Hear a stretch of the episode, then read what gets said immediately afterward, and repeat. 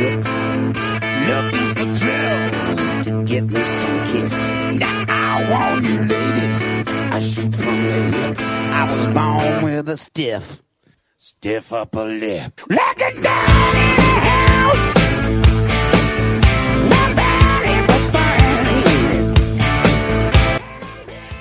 Muy buenas noches, queridas oyentes de Mosoy Ratia, y bienvenidas al decimoctavo programa de la cuarta temporada de Daños Colaterales. Nos, nos acercamos ya a las dos decenas de programas.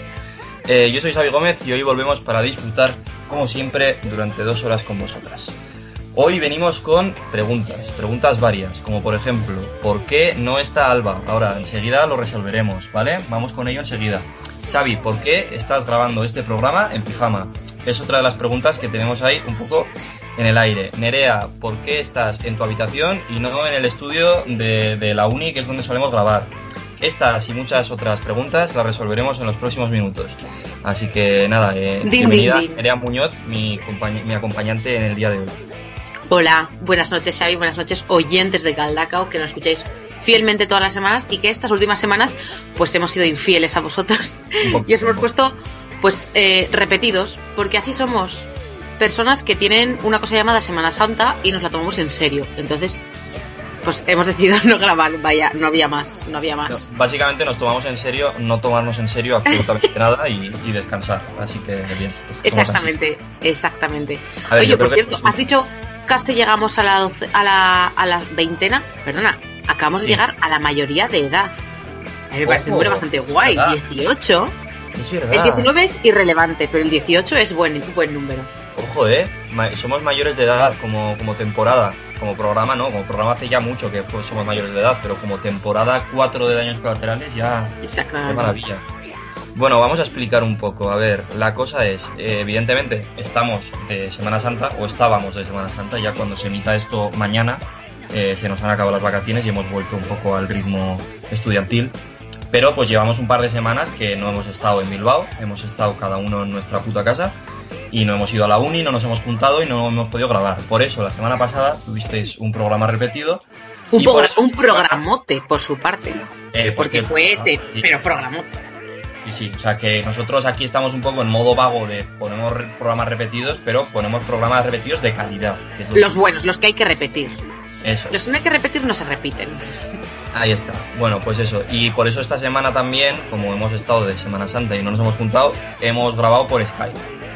Eh, y hemos grabado, bueno, estamos grabando por Skype ahora mismo, pues como hacíamos los programas de- del El confinamiento confinamiento. en su día, con el, con el Pandemic Legacy y todas estas cosas. Y, y bueno, a ver, lo primero, no está Alba, porque bueno, pues Alba es una chica ocupada eh, y no podía grabar. Y, y eso, eh, esto es, vamos a grabar a las 10 de la noche del día anterior al que se emite este programa, pues estamos grabando Nerea y yo. Y Alba no ha venido, pues básicamente porque está haciendo cositas con su novio. No especificamos qué cositas, ya son sus problemas. Está viendo rectos de manera continua. Son, son muy monos, eh, la Todo el verdad. rato en bucle.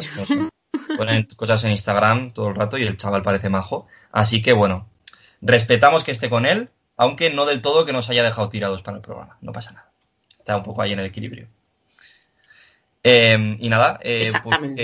¿qué, más hay que comentar? Que está, eso, que estamos grabando muy tarde, que por eso no lo estáis viendo porque es un programa de radio, pero yo estoy en pijama, en mi cama. Estoy aquí en modo cómodo total. Y, y como también ha sido esto un poco improvisado, de que no sabíamos muy bien cuándo íbamos a grabar, cuándo, eh, cómo íbamos a poder editarlo, ha sido un poco improvisado todo, pues eh, el tema también lo hemos decidido como dos horas antes de empezar a grabar y hemos decidido hacer, vamos Pero a ser tampoco- sinceros, Tampoco es Sí. tan distinto a de normal, ¿eh? De normal también somos bastante. sí, Tiramos por un poco la locura. somos un poco, sí, de, de gol en el último minuto, así un poquito de lo salvamos, pero sí. Eh, bueno, eso, pues que al final hemos decidido eh, hacer un programa sobre preguntas existenciales porque, vamos a ser sinceros, era fácil. O sea, era un tema que yo tenía ahí pendiente de que lo dijo Alba una vez, creo, de, oye, molaría hacer un programa sobre esto porque daría bastante que hablar. Entonces hemos dicho, vale, estamos dos, mm, no tenemos mucho tiempo para pensar ni para preparar nada y necesitamos algo que dé contenido. Y entonces he dicho yo, pues hacemos esto, buscamos preguntas existenciales en Google y aquí divagamos y debatimos sobre diferentes movidas.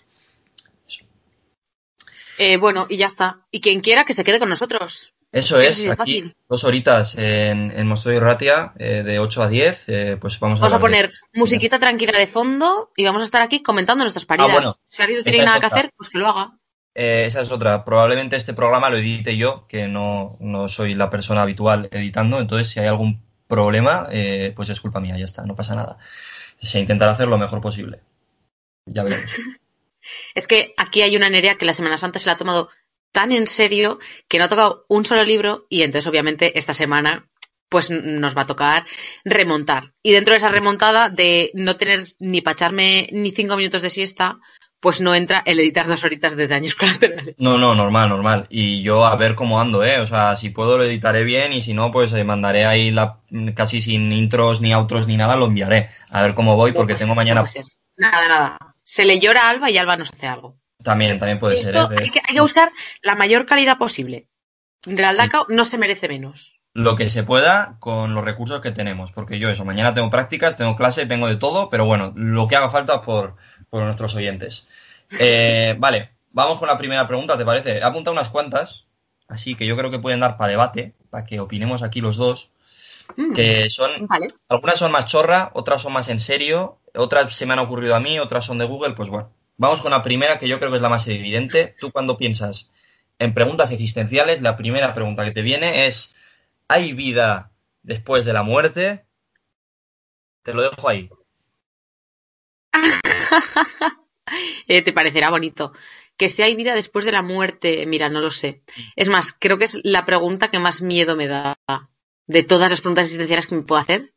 Es la Pero que más miedo, ¿por vértigo me da. Mira, si yo me, si yo me lo pregunto en plan de jajas, vale, no pasa nada. Pero si de repente estoy yo por la noche, tumbada en la cama, que no sé qué hacer, así como, es que me pasó, tuve una temporada, no sé cuándo tenía, como 10 años o 12 años, que es como que a pensar fuertemente en la muerte, en plan que existía la muerte, ¿sabes? Que había un momento en el que caput. Y entonces, Mm. después de ese caput, intentaba imaginarme algo y no se me ocurría qué podía haber, pero además no se me ocurría qué iba a sentir yo en el momento en el que pasó. Si yo me imaginaba a mí, yo desde mi punto de vista de niña de 10, 11 años, por la noche tumbada en la cama, me imaginaba a mí con 80, 90, en plan, siendo súper amona, metida en la cama, diciendo, es que me voy a morir. Y pensando, ¿y qué, he hecho hasta? O sea, quiero decir, ¿para qué he vivido? ¿Cuál es el, el, el de esto? Ahí Si luego voy a morir no voy a hacer nada. Qué bien hilas, Nerea. Otra de las preguntas que más eh, repetido aparece es eh, cuál es el sentido de la vida. Yo creo que van un poco ligadas. Podemos hablar de las dos si quieres en este ratico. ¿Para qué hemos vi- vivido eh, y si luego realmente creemos que hay algo o no? Y si, si puede ser. Porque claro, luego esto las religiones entran en juego y es como, vale, igual la vida, eh, el sentido de la vida realmente, si tú haces las cosas bien, tienes un premio, o si haces las cosas mal, tienes un castigo.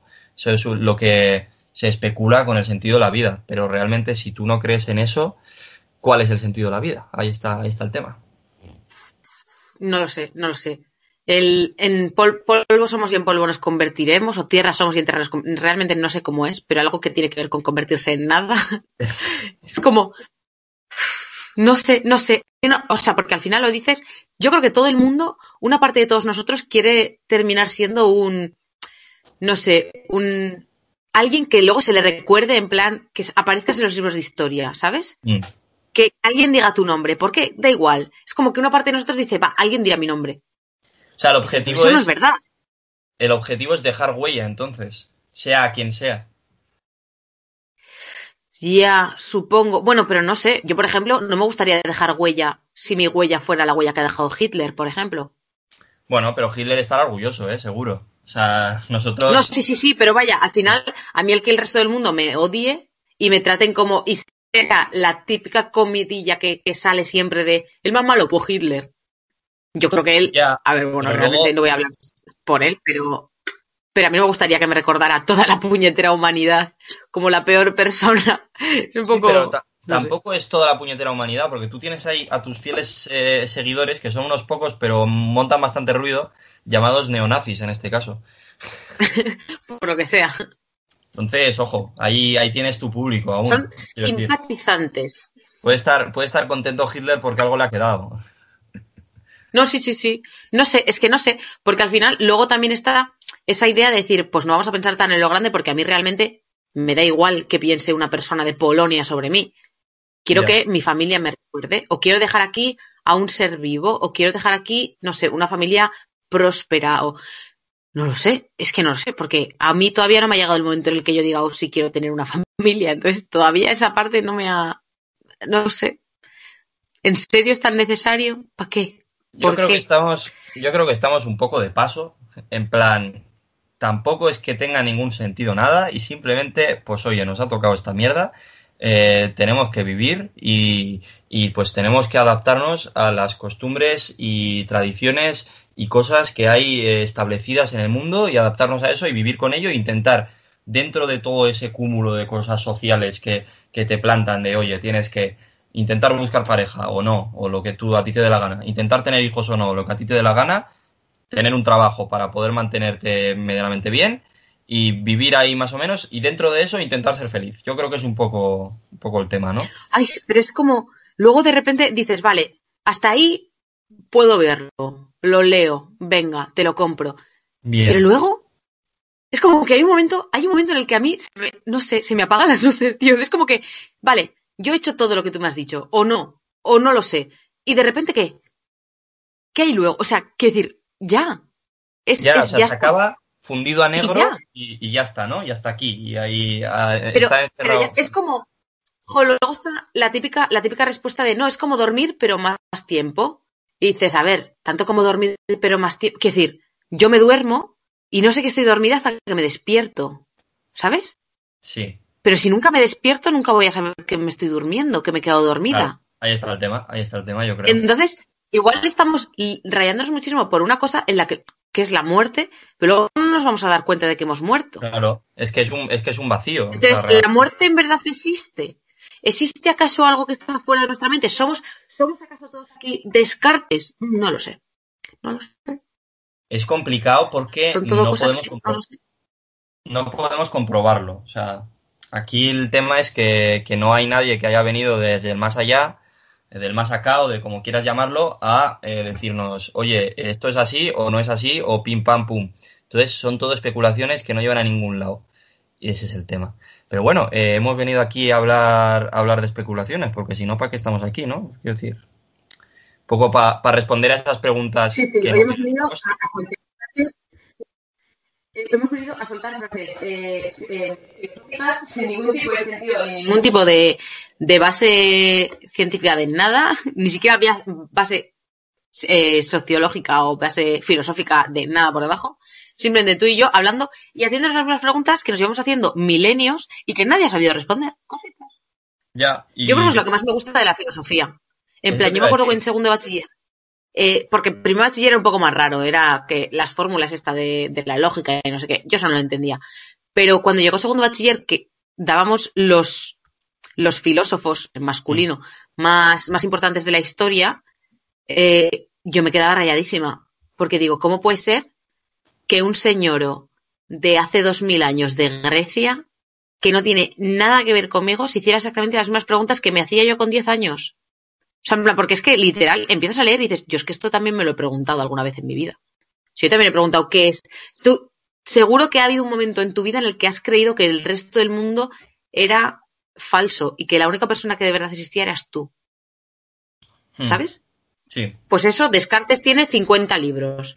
Es como, Es que eso Vale. es lo- yo creo que es lo guay de, de un poco los seres humanos, ¿no? Y de la filosofía en este caso, pero por ejemplo, mira, el, el- el último programa que, que es el, que, el último que se emitió, no, pero el último que grabamos de Años Colaterales, en mi sección, yo recomendé el documental de Berry, de Berry Charrac, eh, porque Sí. me gustó mucho. Y en el documental de Berry Charrac, por ejemplo, eh, se hablaba de cómo una persona, yo por ejemplo, que soy de aquí, de, bueno, yo soy de Iruña, eh, llevo escuchando a Berry los últimos años, me gustan mucho, entiendo las letras, musicalmente me encantan y conecto mucho. Pero una persona de Japón que, que ha escuchado a Berry pues de casualidad casi, pero pues le han gustado mucho también y tal, es capaz de sentir exactamente lo mismo, pero sin entender absolutamente nada de la letra, sin saber nada del contexto del grupo, sin nada, pero es capaz de sentir exactamente lo mismo que yo, de algún modo. Y eso es un poco lo bonito que sin, sin eh, no sé, sin tener es- eh, la misma cultura, ni la misma educación, ni nada, tenemos cosas en común, ¿no? Y es un poco lo que decías de, de cómo una persona hace, eh, yo qué sé, pues eh, 3.000 años puede pensar eh, lo mismo que nosotros ahora mismo. Y, es, y eso es lo, lo guay de, de, los seres humanos, que al fin y al cabo, no sé si es algo genético o de, de yo qué sé, pero que tenemos cosas que, que, pues eso, cosas en común, ¿no? Cosas parecidas al resto de personas. A mí, jugando un poco más con esta idea, me gusta mucho y además lo pensé, lo, bueno, es como una, una, pregunta o una idea bastante recurrente, ¿no? Pero mm. Me, se me ocurrió hace poco también, o la, recu la recuperé hace poco, que es que no sabemos cómo definir el amor, pero amamos igual todo. O sea, en plan, no sé, no sé cómo explicarlo. O sea, sí, obviamente hay mil maneras de amor y no solamente estamos hablando del amor sexual, es amor en general, de que te cae bien, tu amigo, tu madre, tu tío o tu mm. hámster, me da igual. Pero es como que de repente hacemos unas cosas que dices, es que las hemos hecho así, pero es que lees los libros y se, se, lleva haciendo así toda la vida. O sea, siempre esa sensación de mariposas en el estómago, ese que al final es todo mucho más biológico que, que, que psicológico mm. o que filosófico, ¿no? Pero, si te parece bien. Pero que esa, que esa parte biológica nos lleve a hacer esas cosas no tan biológicas, un poco más sociales, y que mm. tiremos todos para el mismo lado dos mil años más tarde, ay, a mí eso me fascina, me fascina. Sí, sí, sí. Ya que has sacado el tema, eh, era otra de las preguntas que tenía apuntadas, así un poco, ya así pasamos un poco del tema del sentido de la vida. Eh, ¿Qué es el amor? Es otra de las preguntas que tenía ahí apuntadas. O sea, ¿qué es lo que marca eh, que una persona está enamorada y no simplemente que le gusta a otra persona? O sea, estamos hablando de amor, amor más sexual, amor más de pareja. Sí, bueno, sí, al final estar enamorado se sobreentiende que es así, pero bueno, también puedes estar enamorado de, de tu familia. Ah, sí, sí. Una cosa es estar enamorado y otra cosa es amar. O sea, son cosas claro, es que, nunca, es que nunca se usa en ese sentido estar enamorado, pero también sería estar enamorado, ¿no? Cuando es un amor más fraternal o más. o hacia los amigos o. Es que yo creo que la parte, la, la, diferencia entre amar y estar enamorado, o sea, yo puedo amar Igual aquí es más querer, ¿no? En, usamos más querer que amar, pero bueno, en Latinoamérica se usa mucho más amar. el verbo amar o el verbo... Para todos nuestros oyentes de Latinoamérica, ahí está. Allí, para vosotros, para los del otro lado del charco. Eh, por eso, que como tal, amar, yo decido a quién amo, ¿sabes? En mm. plan, yo amo o yo quiero mucho a mi familia, yo quiero mucho a mis amigos, yo quiero. Pero estar enamorado, yo creo que es como algo que tampoco se elige como tal. O sea, no, no sabes muy bien. A ver, que puedes haberlo elegido o puedes haber elegido el camino de terminar amando a esa persona, ¿no? O terminar enamorándote de esa persona. Sí, pero una vez te enamoras de esa persona, es como que no tiene sentido nada. Yo creo, desde mi, vaya, eh, que tampoco tengo yo muchísima experiencia porque yo enamorarme en justo y nada, ¿vale? Pero, pero en es como que no, no, es que cambia totalmente la perspectiva y no es que te ciega, porque muchas veces dicen el, amor te ciega. No, el amor no te ciega, el amor te cambia las prioridades. Es como que a veces que ves cosas que en otro momento de tu vida lo verías como, hostia, esto sí, hostia, esto no, o hostia, esto qué asco, hostia, esto qué bien. Y cuando te estás enamorado es como que esa parte yo creo que se cambia, esa, esas ideas que tienes, esas, eh, pues sí, como esas cosas tan, buah, yo de fijas, fijas, fijas, que es que me da muchísimo asco que alguien pote, no sé qué, ya, pero luego esa persona, de verdad, es, te, es como que tienes una relación con esa persona que dices, mira, es que me da igual que me pote encima porque lo está pasando mal, voy a ayudarle, ¿sabes? En plan, mm. Cambia muchísimo él. Pero es que luego lo pienso y digo, eso también pasa con los hijos, no solamente con el amor de... Dios mío, qué difícil. todo todo tan difícil, por favor. Es que tienen cosas en común realmente. O sea, el estar enamorado y el amar a personas de otro modo. Luego hay, cosas que no tienen nada que ver, pero bueno, yo creo que sí que va un poco ligado. Y, y el qué es el amor o ¿O qué es estar enamorado? Pues mira, yo no tengo una respuesta clara y yo sí que he estado, yo creo que varias veces enamorado y pues bueno, puedo tener mis, mis opiniones personales, pero me gusta mucho. Me gusta mucho una opinión de una chica que leí hace poco en Twitter y que me gustó y de hecho le di fap al tweet que voy a mencionar su tweet, a ver que lo encuentre. Aquí está. Eh, voy a mencionar su arroba porque me parece mal no dar eh, crédito a la gente. Eh, en este caso es arroba nerea es un kebab. No soy yo. No, es otra Nerea y, su, su nombre en Twitter es Pesoncita y un emoji de un melocotón, que me parece maravilloso. Y el tweet en cuestión es, eh, me gusta bastante y dice esto, dice, enamorarse es algo parecido a chupar nocilla del cuchillo. Y es como, o sea, me gusta por dónde va la idea. Es como algo, Mm, algo que si lo pillas, que si lo pillas bien, en plan, es bastante placentero incluso ese riesgo, y pero, pero con ese, eh, que es como que te gusta más porque hay riesgo cuando chupas eh, el, el- la nocilla en cuestión. Eh, sería como, tienes el placer de la propia nocilla, pero también el, el rollo de, joder, lo estoy chupando de un cuchillo y no de una cuchara. Tiene un poco ese gustillo, ¿no? Pero al mismo tiempo, oye, igual chupas mal y pillas el- el- la parte que corta y te cortas la puta lengua. igual, Entonces, igual te pegas toda la semana sin poder probar otra comida.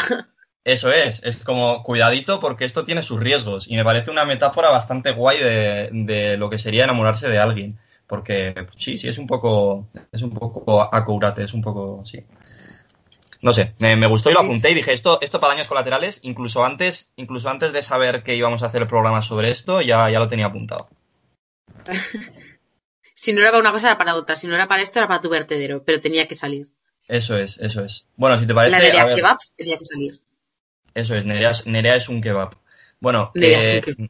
digo que lo del amor me parece algo bastante difícil de resolver, como casi todo lo que estamos comentando aquí. Entonces, si te parece, Absolutamente el 100% de las cosas que vamos a comentar, sí. Si te parece pasamos a otra No tenemos, de normal, de normal, no tenemos ninguna respuesta fiel porque somos periodistas, pero mal. Mm, Pero es que en este programa no tenemos, ni siquiera nos acercamos a algo parecido a una respuesta. Simplemente soltamos ideas y que la gente en sus casas siga pensando. Vamos, vamos con una que es como pregunta clásica por excelencia, que todo el mundo se ha hecho en algún momento, que es una chorrada enorme, pero bueno. Yo empiezo la pregunta y tú la concluyes, ¿vale? Porque es que vas a saber concluirla. ¿Qué fue primero? ¿El jamón o el chorizo? Eso es, muy bien. Bien. ¿El Bueno, huevo o la gallina? El huevo o la gallina. Eh, yo Yo tengo, una- las respuestas. Vale, vale, pues dale tú, dale tú. Yo lo tengo muy claro, pero bueno. Yo tengo muy claro que es el huevo. Vale, ¿por qué? ¿Tú qué tienes claro? Lo mismo, pero eh, quiero saber tu opinión. ¿Por qué crees que es el huevo? Porque muchos mm, milenios antes de que existiera la gallina ya había dinosaurios. Hasta luego. Sí, bueno, vale. creo que se refiere Muchísimas gracias. Hasta luego. ha resuelto, ha resuelto el mayor misterio de la, de la historia de la humanidad en un momento. Eh, Los dinosaurios siempre son la respuesta. no, hombre, a ver, yo creo que la pregunta se refiere a huevos de gallina directamente, pero sí, o sea, entiendo también que, que tiene bastante sentido lo que dices, porque quiero Mm. decir, o sea, para que salga, yo, yo creo que para que salga eh, una gallina, o sea, para que salga una gallina tiene que haber un huevo antes. Pero para que salga un huevo no necesariamente tiene que haber una gallina. Ese es el punto. O sea, entiendo de dónde surge el debate, porque es como, a ver, es un bucle. Quiero decir, si las gallinas son las que ponen los huevos, eh, ese huevo ha tenido que salir de una gallina, pero la gallina sale del huevo también. Entiendo de dónde viene el origen del debate, pero realmente no hay debate. Porque es como, la gallina sí o sí ha salido de un huevo, sí o sí. Pero el huevo, el huevo puede haber sido de cualquier otra cosa. Y yo sobreentiendo que eh, viene de otras dos especies anteriores que se debieron juntar en algún momento y tuvieron ese huevo. Antes de la Ah. gallina. O sea, la primera gallina saldría de dos animales muy parecidos a la gallina, o que uno de ellos fuera, y que fuera un cruce y, sal- y de ahí saldría la gallina. Sobreentiendo que es así. No sé. Vaya, que hemos pasado, hemos pasado de ser filósofos a ser biólogos. Y ya está. A ver, que yo no soy biólogo ni filósofo ni nada, yo hablo sin saber, es mi, mi mayor virtud, supongo, es esa, o no sé si es una virtud o no, pero es lo que hago en general en la vida. Eh, pero yo creo que tiene bastante sentido, así sin tener ni puta No, sí, idea sí, sí. nada, La verdad O sea, es que yo te compro, te compro muy fuertemente la idea. Sí, sin duda. al final es, es Darwin, ¿no? Es la evolución de pues, las especies, serían al principio de un modo y luego, luego de otro, digo yo, no sé. Lo que sea, no sé. No sé si venimos del mono o del espantapájaros. La verdad que no lo sé. Ojalá venir del espantapájaros, ¿eh? Ojalá. Pero del espantapájaros del mago de Oz, el que no tenía cerebro, ese estaba guay. ¿Sabes Vale. que nunca, nunca me he visto ni me he leído El Mago de Oz? Ah, está guay, es una historia O chula. sea, tú. jamás. Además, la típica cosa que sé que hay un camino amarillo, Sí, un espantapájaros, un león, una, un ojalata, un hombre, hombre y una niña. Es Sí. lo que más sé. Y lo sé por referencias a Los Simpson. Fin. sí, no solo los Simpsons, es que yo creo que es una historia muy clásica, o sea, que al final eh, tiene su eco en el resto de cosas culturales que se han hecho. O sea, hay un montón de referencias siempre al Mago de Oz, porque es una historia así muy importante o lo que sea. Creo que está basado en un libro. O sea, lo que más famoso es, yo creo que es la peli de los, de los años 30 o por ahí. Que además la, la historia de la peli está guay porque es como que fue una de las primeras pelis a color, creo, y, y se pintaba en plan, eh, grabaron en blanco y negro, pero luego está pintado por encima y se nota un montón. O sea, tú ves la peli y son decorados pintados, que es como se hacían las pelis a color al principio, claro. Y está, está chulo como, como está hecho, pero bueno. Creo que es así, ¿eh? Estoy hablando sin saber otra vez, pero bueno, de oídas. ¿Me, me quieres Una vez más. Esto es un no parar. bueno, eh, eh, quería preguntarte también si existe el alma, si tú crees que existe el alma y el cuerpo como entes separados o si crees que es solo uno. Es que no entiendo cuál es la definición de alma. Pues el alma supongo que es la personalidad de alguien o algo así, en plan, el cómo es esa persona sin tener en cuenta su físico, ¿no? Supongo que es eso. Ya. A ver, yo creo que, obviamente, creo que por una vez puedo dar una obviedad, que es que eh, sí existe la personalidad. Que todos tenemos una personalidad. Existe, ¿no? De primeras existe todos somos un alguien. Más allá de carne y hueso, somos algo. Algo, algo más. O sea, todos tenemos pensamiento propio, al menos vaya en términos generales, no sé si habrá algún, alguna momia por ahí o algún zombie, no tengo ni idea, pero en principio todos somos, todos tenemos conciencia, todos sabemos que estamos aquí, que somos eh, y podemos, no sé, tomar decisiones. Entonces, y nuestras decisiones cada uno puede tomar una decisión diferente y no tiene por qué ser igual. Entonces yo creo que por ahí sí que podría decir que somos algo más que carne y hueso. Vale. Ahora, eh, que ese algo más va a sobrevivir después de que nosotros muramos, que es una cosa separada a nosotros, mira, sinceramente no tengo ni idea, no tengo ni la menor idea, porque yo creo que nuestra personalidad recae en nuestras vivencias. Entonces, según nosotros, como, bueno, que no, porque cuando tú eres bebé también se nota que bebés son así como más, son más alterados, otros más callados, más tal. O sea, como que ya de por sí de primeras tú puedes tener como una base, ¿no? De pues soy más callado, soy más atento, soy más despistado, hay algunas cosas que igual no se pueden cambiar, pero luego hay un montón de cosas que tú vas van surgiendo, te van pasando y tú vas creándote a ti mismo, ¿no? Pero luego si a ti te pasa algo tipo, por ejemplo, tener un Alzheimer o tener un golpe muy fuerte en la cabeza y quedarte sin recuerdos o lo que sea de estas cosas que salen en la televisión super guays, eh, si te pasa eso, entonces mm. ¿qué pasa? Que tu alma ha muerto.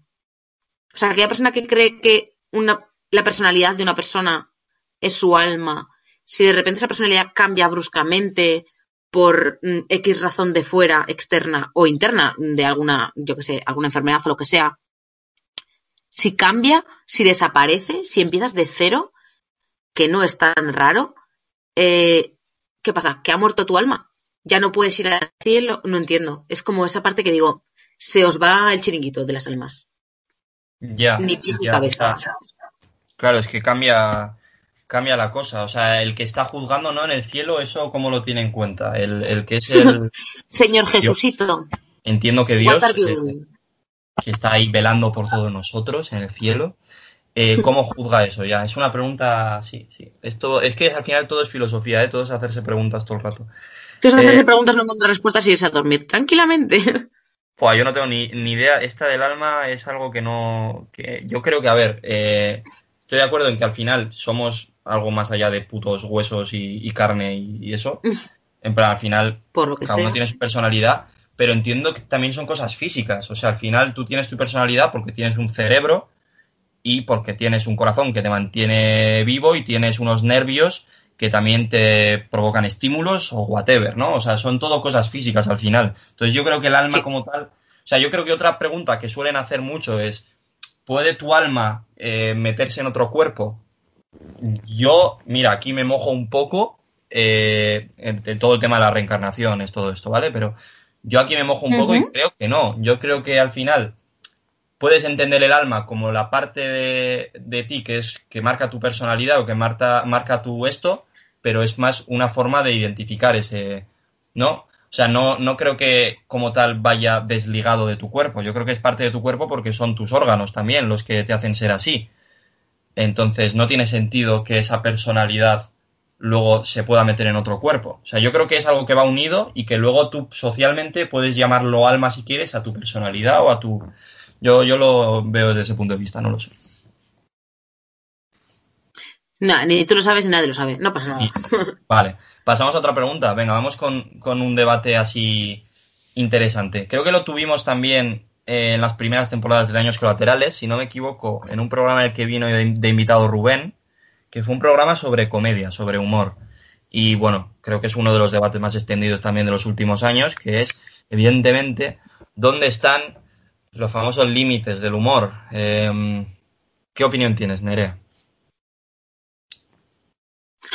Como pregunta filosófica, los límites del humor. La Bueno, verdad, no tengo ni idea. Nunca he sabido, ¿no? nunca de los límites del humor. ¿El qué, el qué? Eh, eso, que yo, que yo nunca he sabido de los límites del humor porque es que no lo sé. No, no sé, nunca, nunca he sabido responder a esa pregunta. Porque soy la típica que no, o sea, yo en mi vida, independiente, porque claro, los límites del humor como tal se habla más en plan en cara al, eh, a, los, a, los, a las comunicaciones, ¿no? A las grandes comunicaciones de masas, etcétera. Porque luego en tu casa, en la comida familiar, puedes decir lo que te dé la gana, ¿no? Vale, yo soy incapaz de encontrar siquiera el- la muga o el, ¿sabes? Lo que diferencia esos límites en una comida familiar, en una comida de amigos. Es que no, no sé. O sea, no tengo ni idea. Sí, me pasa muchísimo que hay veces las que de repente me excedo y el jajaja y de repente me meto con alguien y si alguien hace no, y he dicho yo, fuck, mira, cállate. Me pasa un montón. Entonces, eh, al final, según, es que yo creo que es, mira, a mí me gustaría pensar que los límites del humor son en base a cuál es tu el, tu el guru, o sea, tú por qué estás haciendo humor.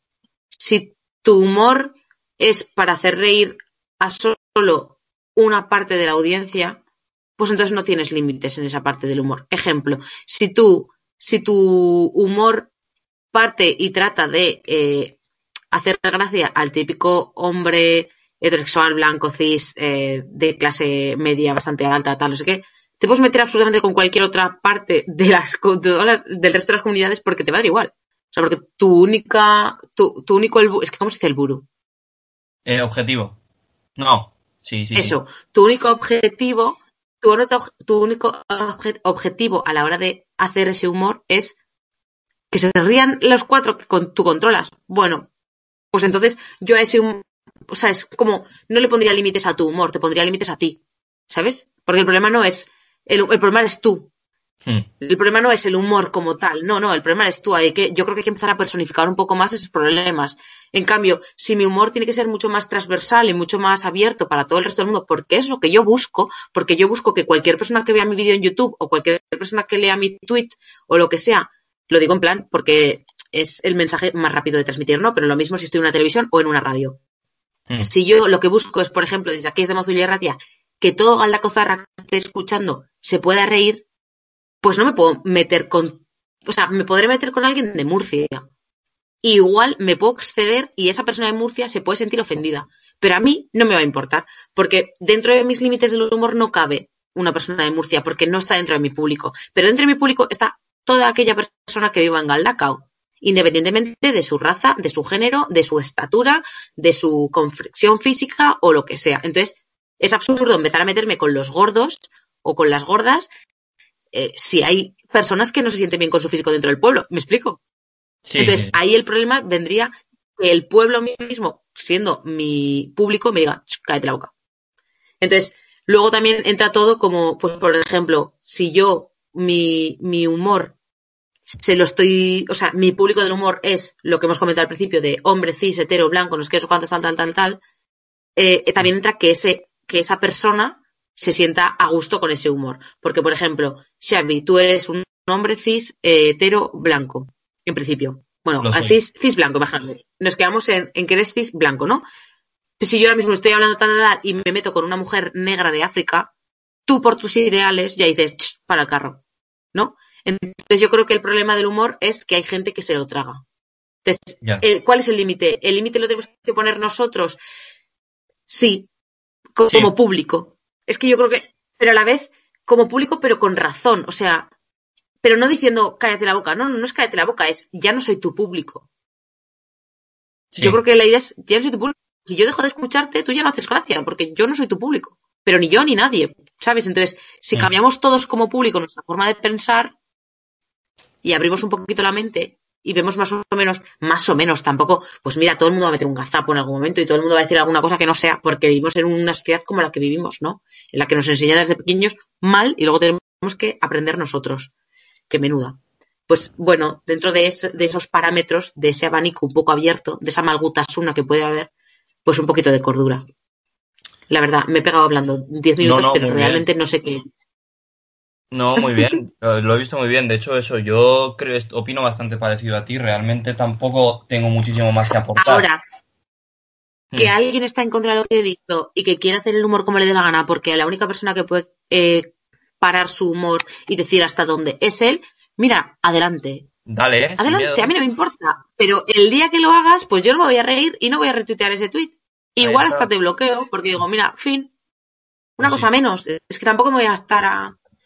No hay nada, realmente, no hay nada más a- en plan que te, que te haga sentir mejor que entender cómo funciona el botón de bloqueo de Twitter. Es como algo tan fácil que al principio dices, ay, es que no le voy a bloquear, no va a ser, no va a ser, no, tú bloquea. Si es gratis, tú pla, Ya pla, pla, tú dale, Ya tú dale. aparecerá otra persona. Ya está, esa persona no te va a aportar nada. Bueno, Nada. eh, yo. Pero lo mismo para una persona que hace, que hace, que hace el, el humor mal, como por una persona que te hace spoiler. Todo, todo bloqueado, todo bloqueado. Esos, esos son los peores. Bastante peor que cualquier eh, crimen contra la humanidad es hacer spoiler en general. A ver, yo en cuanto al humor, eh, la verdad es que tampoco tengo mucho más que aportar, pero estoy bastante de acuerdo con, con el resumen en poquísimas palabras que ha hecho Nerea. Pero. mm, Nada, tres.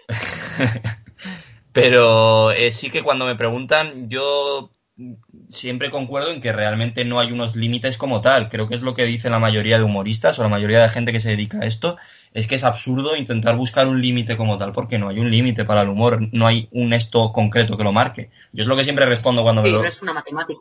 Claro, no es algo físico ahí súper exacto que puedas calcular. Yo creo que es contextual, creo que es relativo, creo que es depende de la persona, depende de la situación, pero como ha dicho Nerea, muchas veces depende también de la persona que lo escucha, más que de la persona que lo dice, ¿no? O sea, los límites los, los marcas tú mismo, pues sí, pero los límites también los marca, como, como has dicho eso, la persona que, que es la, la receptora de ese mensaje, de ese chiste, de esa broma, de ese lo que sea. Entonces, bueno, está un poco ahí la cosa, pero yo lo resumiría en que como la mayoría de cosas de este mundo es relativo el puñetero límite. En fin, Amén. Amén. Eh, vamos a ir terminando con las preguntas existenciales. Tengo unas cuantas apuntadas aquí, pero bueno, eh, si te parece bien, un tema que esta se me ha ocurrido a mí y he dicho, voy a apuntarla, porque me parece un tema curioso. El Dale. tema de los viajes, el tema de los viajes en el tiempo. A ver. Es una movida, ¿vale? Vale. No creo que no, no quiero que nos enredemos demasiado en esto. Es una movida bastante tocha, pero siempre me ha dado la sensación, esto es una cosa mía, que no es una buena idea. O sea, si se pudiera, creo que no es una buena idea viajar en el tiempo. Porque ¿Por qué? eh, puedes provocar un pifostio espaciotemporal físico tremendo en un momento. O sea, esto de esto hay varias pelis que hablan, el efecto mariposa y todas estas cosas. Sobre todo viajar al pasado, creo que es que cualquier mínimo cambio que hagas ya afecta a toda la realidad tal y como la conoces. Entonces ya me parece un pifostio del copón. Y luego viajar al futuro tampoco le veo mucho sentido porque le quita toda la emoción a la vida. O sea, la vida que estás viviendo, si ya sabes qué va a pasar, ¿qué emoción tiene? O sea, pierde la gracia del todo. Yo creo que lo único, lo único que me parecería bien, y porque es lo más posible dentro de las millones de comillas que le puedes poner a esa palabra, Mm. sería el viajar al futuro sin poder volver. Ah, bueno. Que básicamente es como si te metieran en una cápsula del tiempo y aparecer 50 años más tarde. Vale, bueno, eso te lo puedo comprar más.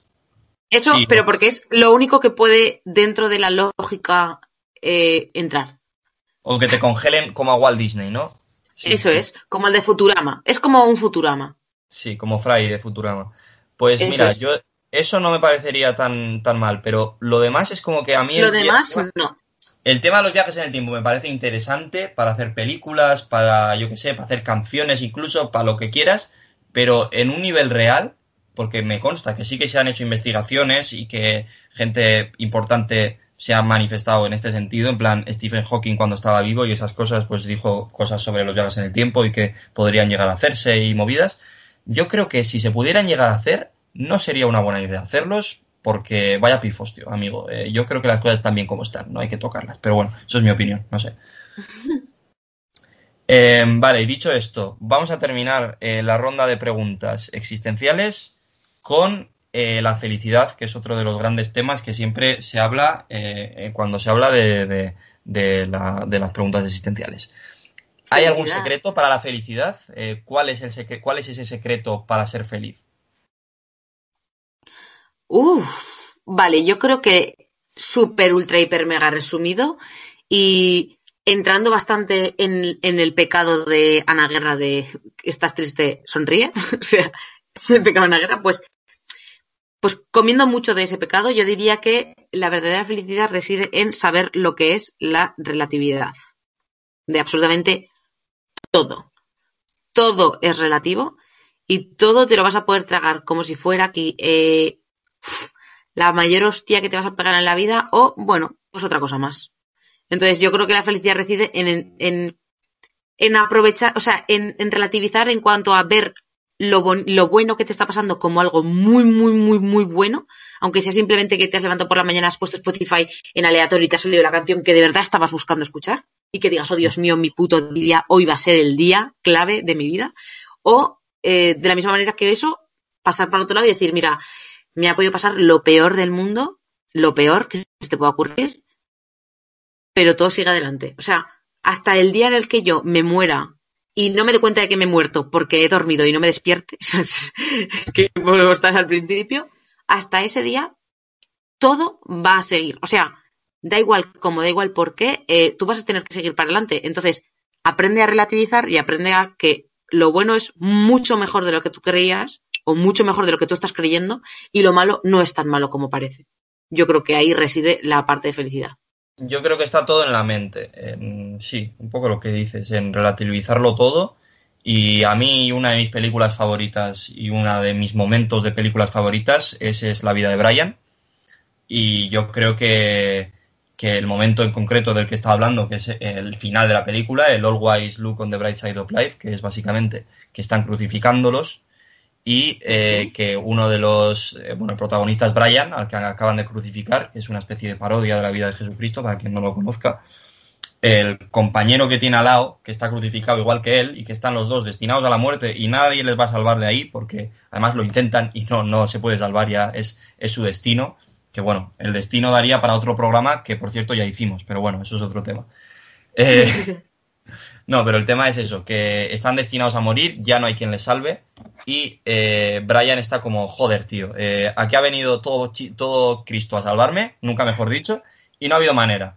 Y me voy a tener que morir, me cago en la puta, eh, puta vida, tete. Está un poco en ese plan, ¿no? Y el de al lado le dice, tío, eh, pues sí, pues, no, pues, la vamos a palmar, eh, pues ¿qué, ¿qué, se le va a hacer, no? Eh, tú, yo qué sé, sonríe, ponte a silbar y ponte a cantar y, y, ya está, y la vida. Y al final el tío este es el que empieza a cantar, el, que está al lado de Brian, y se le va uniendo la gente que está alrededor, que están todos crucificados y la van a palmar todos, y se van uniendo todos a esa canción, el propio Brian se acaba uniendo a la canción y cantan una de las canciones más alegres de la historia de la humanidad en una de las situaciones más trágicas de la historia de la humanidad. Y ese contraste a mí me gusta mucho. Me gusta mucho, la peli en general tiene momentos buenísimos y me hace reír mucho y es una de mis pelis favoritas pero ese momento, en cuanto a mensaje, es lo que más me gusta de la película. Y, uh -huh. y yo creo que resume un poco también lo que, lo que comentabas tú de, de, la felicidad. Al final la felicidad está en el punto de vista en cómo enfoques tú las cosas. La felicidad no es nada en concreto, es eh, un modo de pensamiento, ¿no? Realmente, un, una manera de enfocar todo. Incluso en las peores situaciones puedes ser feliz si estás con el mood adecuado, por así decirlo, no sé. Sí, sí, totalmente. Luego también, a ver, que esto está muy bien, pero que yo soy la primera que luego sí, sí. no es verdad. O sea, que decir, Eso es muy difícil. claro, es muy está difícil. Y yo hay veces las que digo, yo soy súper dramas y a la mínima yo veo un muro que digo, Dios mío, Nerea, qué pedazo de muro tienes ahora. Uf, No vas a poder con nada. Pero bueno, eso también es importante, saber que, mira, eh, yo hay veces que pasa algo y digo, hasta aquí. Paro en seco me, me hundo, me voy a una esquina, me amargo, o sea, es como, Sí, sí, sí. caigo a lo más profundo. ¿eh? Y además es que-.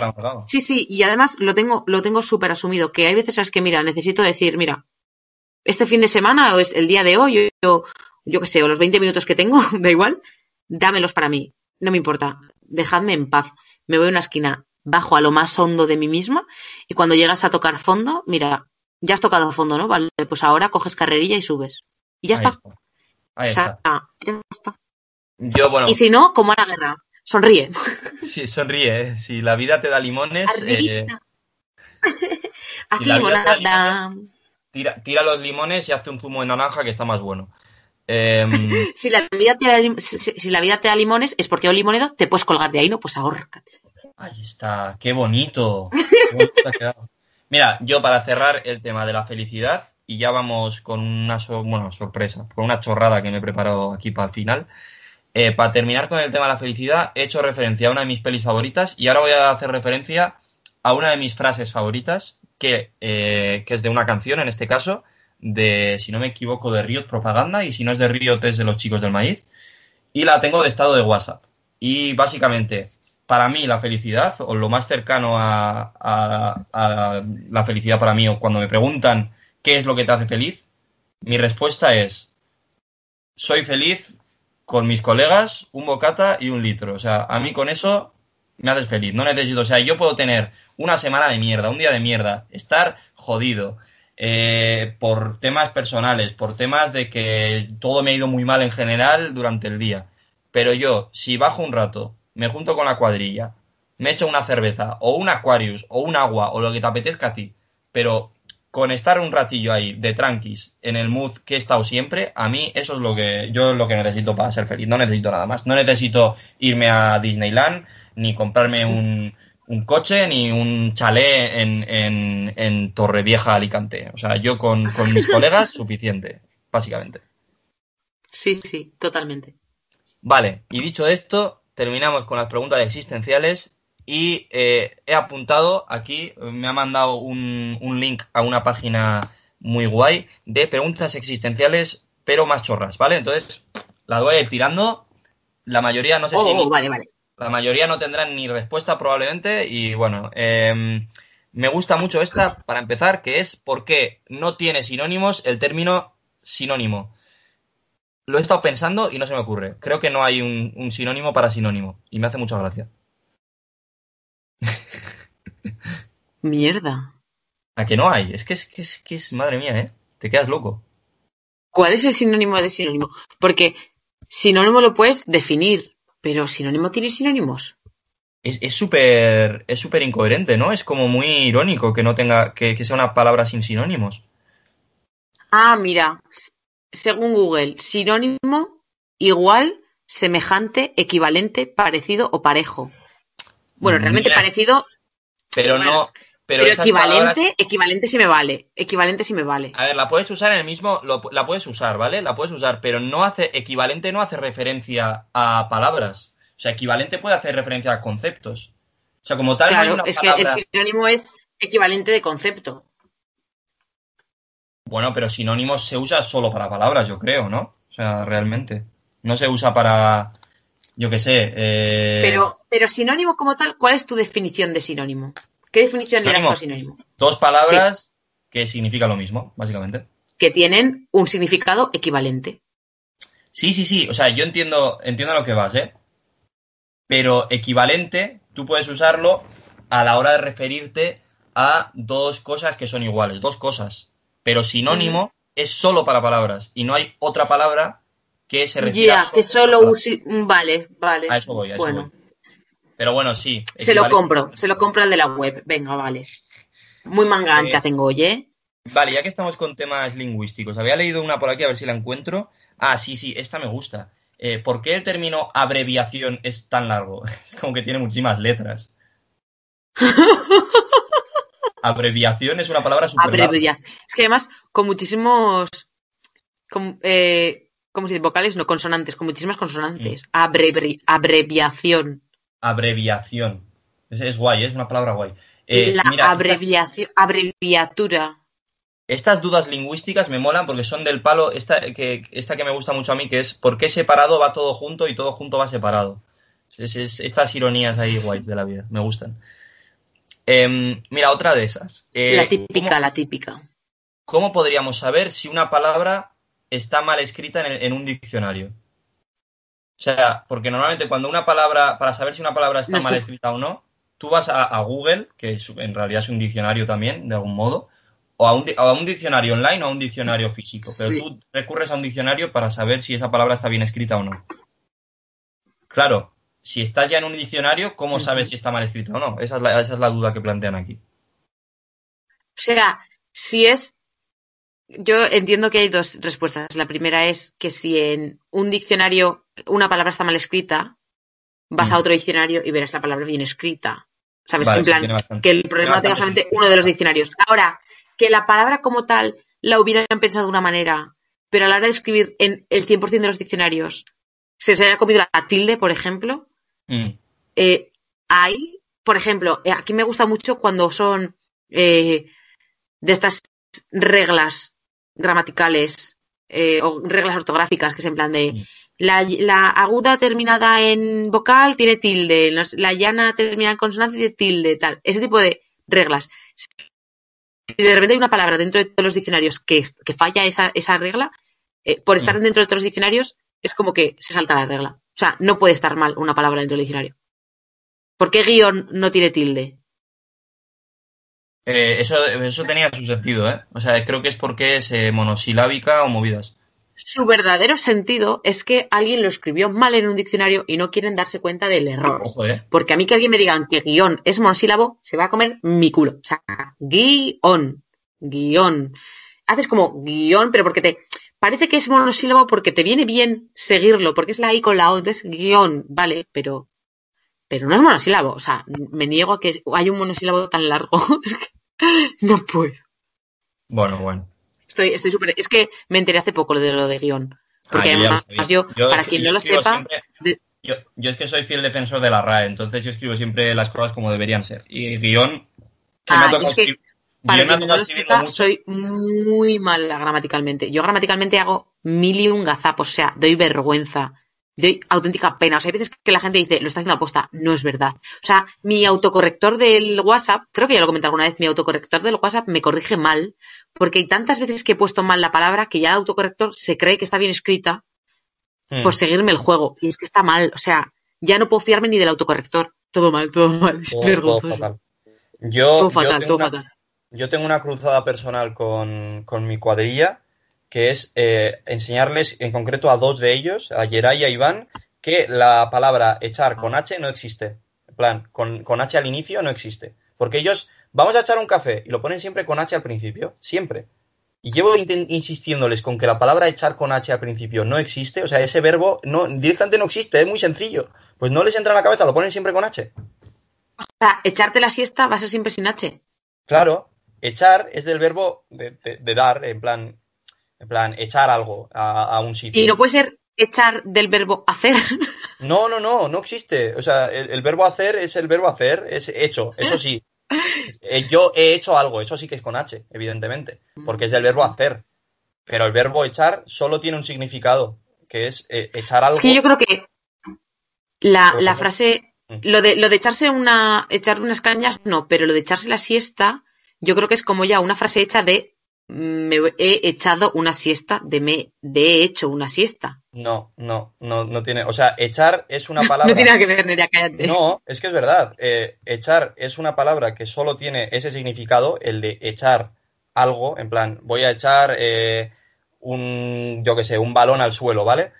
Eh, Sí. Lo que pasa es que eso luego se ha derivado en ciertas frases hechas, como, eh, pues eso, echarse una siesta, echar un polvo, echar unas cañas, echar un tal, pero es todo el mismo verbo, realmente. Lo que pasa es que Mm. hecho, la gente se lía con hecho de... De un hecho. Del otro significado, del verbo hacer, eso sí, que va con H, pero bueno, otra Ah, manera. he hecho. Vale, vale. Sí, eso es. Qué liada, qué liada. A mí estas clases de, de filología así tan repentinas me ponen nerviosa, ¿eh? Me hacen pensar Ya. demasiado. Ya te he metido aquí de repente en un embrollo con los. Con la, con la Sobre todo a mí que no tengo ni idea de nada. Bah, qué horror. Eh, bueno, vamos con preguntas chorras. Venga. Eh, a mí esta me inquieta un poco. ¿Quién prueba las nuevas marcas con mejor sabor para la comida de perros? O sea, cuando intentan evolucionar en los sabores para comida de perros, ¿a quién usan? ¿Hay humanos haciendo esto, tío? O sea, a mí es una cosa Vale, que... mi pregunta, mi pregunta que como persona que tiene gatos es, ¿de verdad la comida de gatos sabe diferente? Porque huele diferente. O sea, tú compras una marca, compras otra y oler huelen diferente, pero ¿saben diferente? No lo sé, no lo quiero saber además. Porque a mí me saben todas igual de mal. Ay, ¿las has Y probado o quien qué? tenga animales y no haya probado nunca la comida del animal, yo lo siento mucho, pero es que los gatos tienen unos, unos patés que huelen que te cagas de bien. O sea, dices, ¿hola? ¿Por qué hueles tan bien? Además, está súper guay porque por fuera parece un gato gordo, en plan blanco, peludo, y dices, madre mía, esto es comida de dioses. Y en Nochevieja dijimos, ¡ah, al gato! ¡Pum! Y le echamos comida súper guay. Que se quedó el gato, pero vaya, boquiabierto. Dijo, ¿esto qué es? Mucho mejor que el pienso de mierda. Pero luego eh, no saben a nada, o sea, saben todos igual. Es muy raro. Es como de pollo, de atún, de no sé qué, huelen diferente, pero a mí me supieron todos igual. Lo siento, lo he dicho. No me, no me siento, o sea, no me siento para nada avergonzada de decir que yo he probado el paté para gatos. Es que me parecía súper interesante. O Ojo, sea, eh. si se lo está igual, comiendo el gato, se puede comer. igual las marcas de, de comida para animales se pueden contratar a ti, ¿eh? Como catadora. No, no descartemos. Por favor, todo lo que sean contratos, a mí todos, gracias. A tope. Vamos con, vamos con otra. Esta yo creo que se la ha preguntado todo el mundo alguna vez. Eh, ¿Qué pasa? Hay una especie de, de teoría conspiranoica al respecto, porque ¿qué pasa dentro de los bolsillos de la gente con los auriculares? O sea, ¿qué pasa? ¿Qué- qué- hay alguien enredando ahí dentro los auriculares? Eh, porque tú no los metes enredados, tú los metes un poco sin más y salen enredadísimos. Entonces, ¿qué pasa ahí dentro? ¿Qué hay? ¿Qué, qué- qué ocurre? Yo ahí, mi única respuesta es poltergeist. Eh, nada tiene sentido. O sea, aquí Ya, viene yo- un alguien del inframundo a joder la mañana. Yo creo que de todas las preguntas que hemos hecho, si te esmeras mucho, puedes encontrarle sentido y una explicación a todas, menos a esta. O sea, esta no tiene ningún tipo de sentido. ¿sabes? Antes, antes encuentro explicación a, a la muerte que a esto. Vale, pues eh, eh, como no podemos encontrar una, una respuesta, la vamos a dejar. Vamos con... Solamente vamos a pedir desde aquí, por favor, eh, si hay algún monstruo o algún ente malévolo que esté jodiéndome los, los auriculares, por favor, que pare. Para, Que para, pare, porque es que Hijo, ya basta. ya vale, ya vale, por favor. No Bueno, puedo a ver. más. Eh, Tarzán, ¿qué, qué, qué pasa con Tarzán? Quiero decir, el tío se deja el pelo largo, se deja el pelo largo en plan a lo roñoso, es como que no tiene costumbres humanas y está criado como los monos, pero barba no le sale o qué plan? O sea, o se afeita la barba. Lo único que se cuida es la barba, ¿por qué? Perdona, perdona. La barba, la barba no lo sé, porque igual le pueden salir barba, pero pelos en el pecho, También, también pelos en el pelos, pecho, en pelos eh, en, en, en todo el resto del parte del cuerpo, no entiendo. Es como que lleva, lleva un melenón ahí que te cagas, pero, pero el resto del cuerpo no tiene nada de pelo. Digo, Tarzán, Es que realmente, ¿cómo lo realmente lo piensas y cualquier persona con melena puede ser Tarzán. Mm. O sea, eh, no te hace falta parecer un vagabundo. No, no. Simplemente tienes que tener el pelo largo. Es más, yo ahora mismo puedo tener más pelo que Tarzán porque tengo pelos en las piernas y Tarzán no. Ojo, eh. Igual eres Tarzán. O sea, digo, igual aquí me tengo que poner a chillar. Ah, ah. Cositas. Sí, no, no son horas, ¿eh? No son horas, también te digo. Igual no es el momento, pero... Que me hagan una canción de Disney, sí, gracias. Phil Collins, ¿eh? Phil Collins hizo la banda sonora de, de Tarzán. De todo. de mi vida. Vale, para ir terminando, a ver, los calvos, eh, ¿hasta dónde se tienen que lavar la cara? O sea, ¿cuándo acaban? Esa es la duda. Realmente no me parece mal que terminen en la nuca. Quiero En la nuca, ¿eh? O sea, hasta nunca- arriba. Quiero decir, nunca es, nunca es exageradamente lo mucho que puedes limpiarte la, cabe- la cabeza o la cara. O sea, siempre viene bien. Echarse agua por encima siempre viene bien. Claro. Entonces yo, Entonces- a favor de hasta la nuca.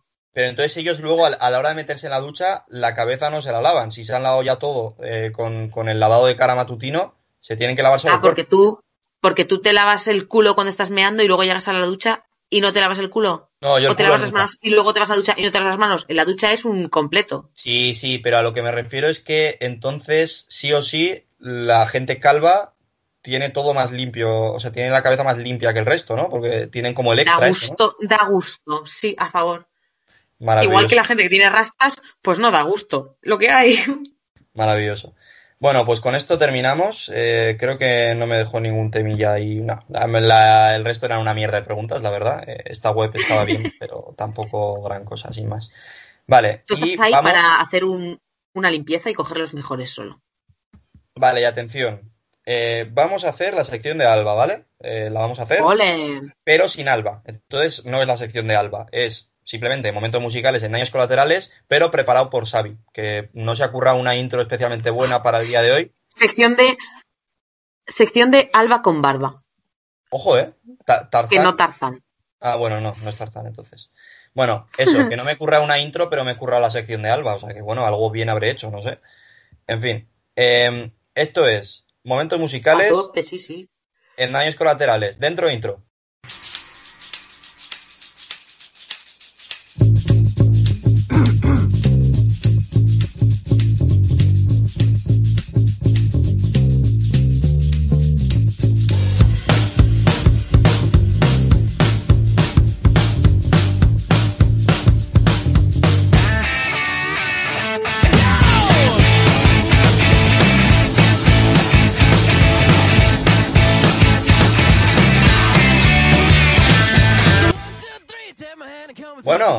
La sección de Alba, ¿eh? Ojito. Eh, pues nada, he seleccionado cuatro canciones, cuatro temazos, que además me gustan mucho. Agárrense los traseros. Que he dicho, tienen que ver, más o menos, tienen que ver con el tema del día. O sea, sí, Más menos que más. sí, sí, realmente sí. O sea, bueno, he, he investigado un poco sobre ellas, ¿eh? Muy por encima, pero he investigado sobre ellas. Entonces, vamos a empezar por un auténtico temazo, probablemente la canción más conocida de, de su autor, que es una canción de Frank Sinatra. Frank Sinatra, eh, la voz, se le conocía como la voz, The Voice. No, no los chicos, sino eh, The, The Voice. Voice. Ahí está. Entonces, en una, web, en una web he encontrado información sobre esta canción, que es My Way. La canción es My Way de Frank Sinatra.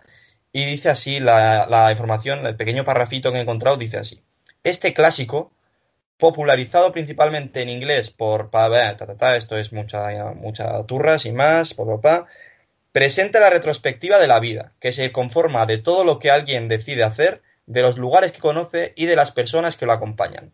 Esta canción resume una idea humanista y profundamente filosófica. No hay receta para vivir y la vida no es una lista con la que se debe cumplir al pie de la letra, sino una posibilidad para elegir y hacer las cosas a nuestra manera.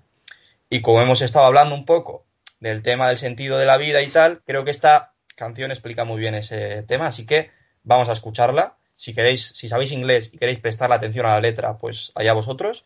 Y si no, disfrutad porque es un temazo, la verdad, las cosas como son.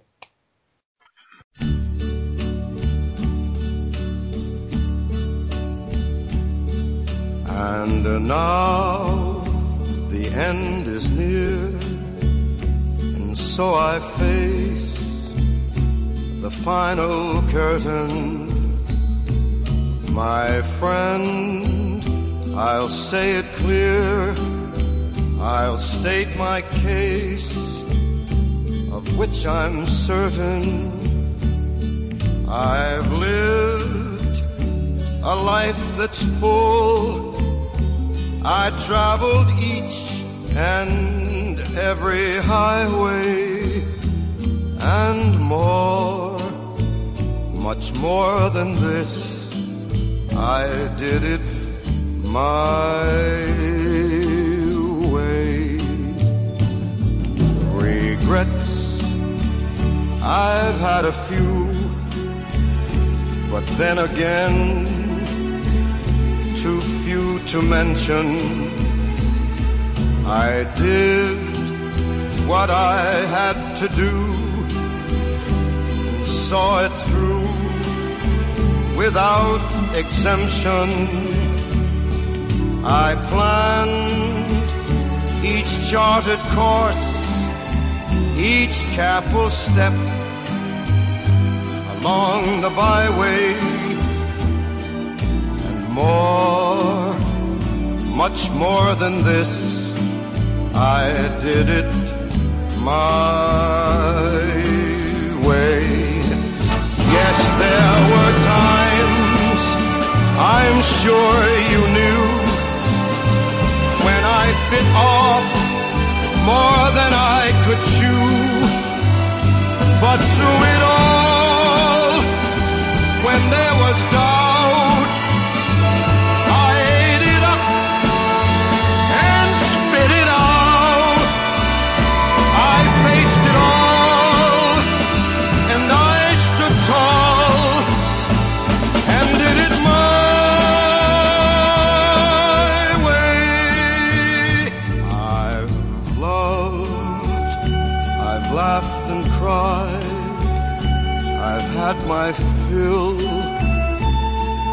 Share of losing, and now as tears subside, I find it all so amusing to think I did all that. And may I say, not in a shy way, oh no, no, not me. I did it my way. For what is a man? What has he got? If not himself, then he has not to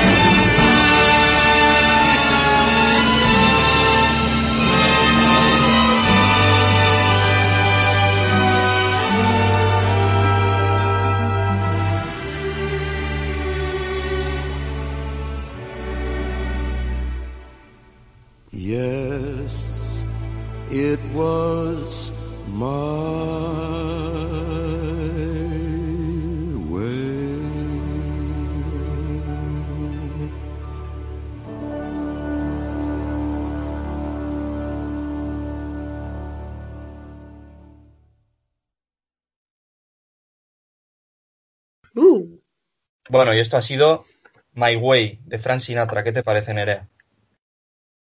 me ha gustado un montón, la verdad. Yo es que soy súper, súper fan de, fan- de Frank Sinatra, la verdad. Me encanta. De Frank Sinatra, ¿eh? Frank Parece Sinatra. mentira, ¿eh? parece mentira porque de normal, de normal sueles, cuando llegamos a esta, esta época, todas las canciones que ponéis, Alba y tú, os las sabéis y yo nunca sé ninguna. Mira, pues Frank Sinatra sí que me lo conozco. Toma, primera Pues- y última vez.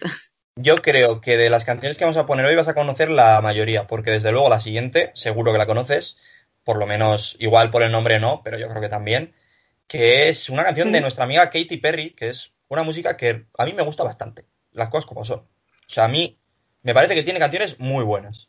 Ni como Katy soy un Perry poco tiene popero, como soy un poco popero, pues bueno. Ahora, que yo entre Katy ¿De Perry y Lady? Gaga, Ya. que, que existía ese debate en su momento, Katy Perry y Lady Gaga, yo me quedo con Lady Gaga, ¿eh? soy más de Lady Gaga. Pero Katy Perry tiene canciones muy buenas. Y bueno, hemos traído una de ellas, una de sus canciones más conocidas, que es Roar, eh, se llama así Roar, en plan como... Arr. Eh, agarra. y es una canción que, al parecer, según he investigado, habla de la fortaleza de voluntad y decisión. A ver, voy a leer el párrafo porque lo he encontrado por ahí. Por favor. Lo leo tal cual, ¿eh? Wikipedia. Lo leo tal cual. Es una canción de 2013 y dice así el párrafo. La fortaleza de voluntad y de decisión se relaciona con el descubrimiento y el reconocimiento de las virtudes de cada individuo, por lo que se convierte en un elemento filosófico. Roar, un clásico instantáneo del pop, convoca a quien la escucha a enfrentar sus miedos y liberarse de todo aquello que le impide ser quienes realmente son.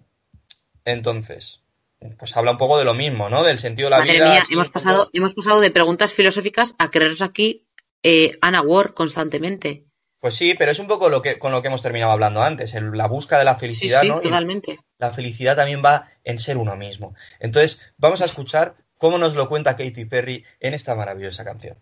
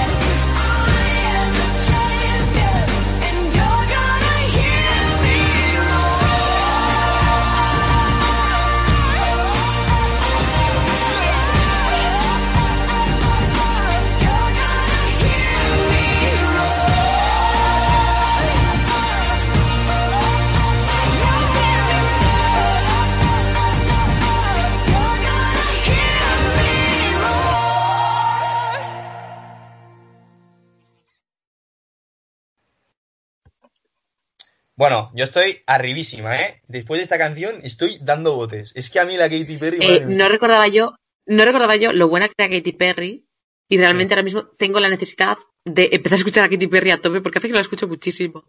¿Cuánto hace que esta señora ¿eh? no sale en la radio? Eh, Fireworks, por ejemplo, es una de sus canciones más conocidas también.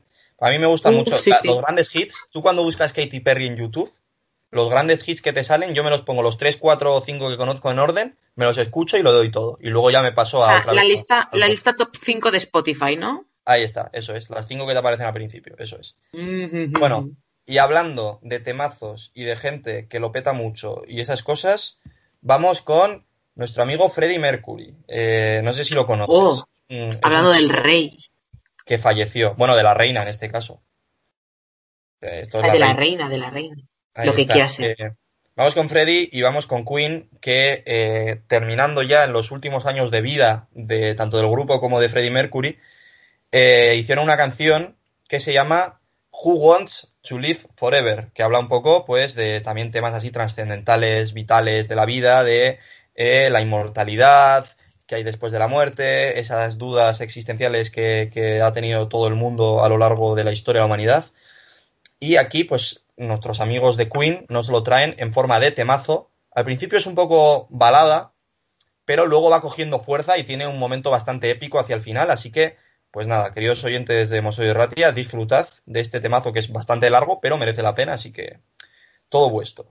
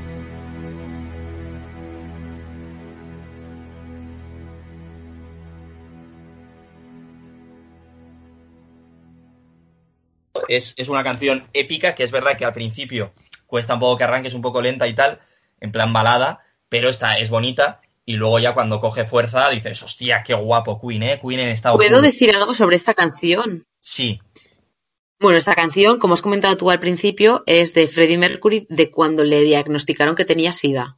Y entonces, es. después de diagnosticarle que tenía SIDA y que, pues bueno, en esa época el SIDA no se podía tratar y era un... Tenía, o sea, ibas a morir y además le quedaban pocos años, luego se le ve chupado cuando empieza a cantar la canción y así. Pues eh, hicieron esa canción que básicamente significa quien quiere vivir para siempre, ¿no? En plan, quien quiere ser inmortal. Todos, todo el mundo tenemos una muerte, pues bueno, está ahí. Y es, es una canción que a mí me gusta mucho porque más allá de que es un auténtico temón, pero temón con letras mayúsculas, eh, es una de las canciones que me ayudó muchísimo en esa época que os he dicho al principio, lo he soltado muy por encima, pero realmente casi me traumó. En plan, cuando yo tenía 10, 11 años que me empecé a paranoiar mucho con la muerte, en plan de Mm. yo estaba tumbada en la cama y me iba a dormir y me paranoiaba con la muerte, pero en nivel me ponía a llorar de decir, Dios mío, ¿qué aquí, qué coño, qué pasa, qué hay? Yo me dio muy, me dio muy fuerte por ahí, no sé por qué. Pues este tipo de canciones me ayudó mucho. Yo, yo en mi Google, en plan, en mi YouTube, que te ponía en plan la letra y luego la letra traducida abajo, porque yo con 11 años inglés tampoco sabía mucho, la verdad.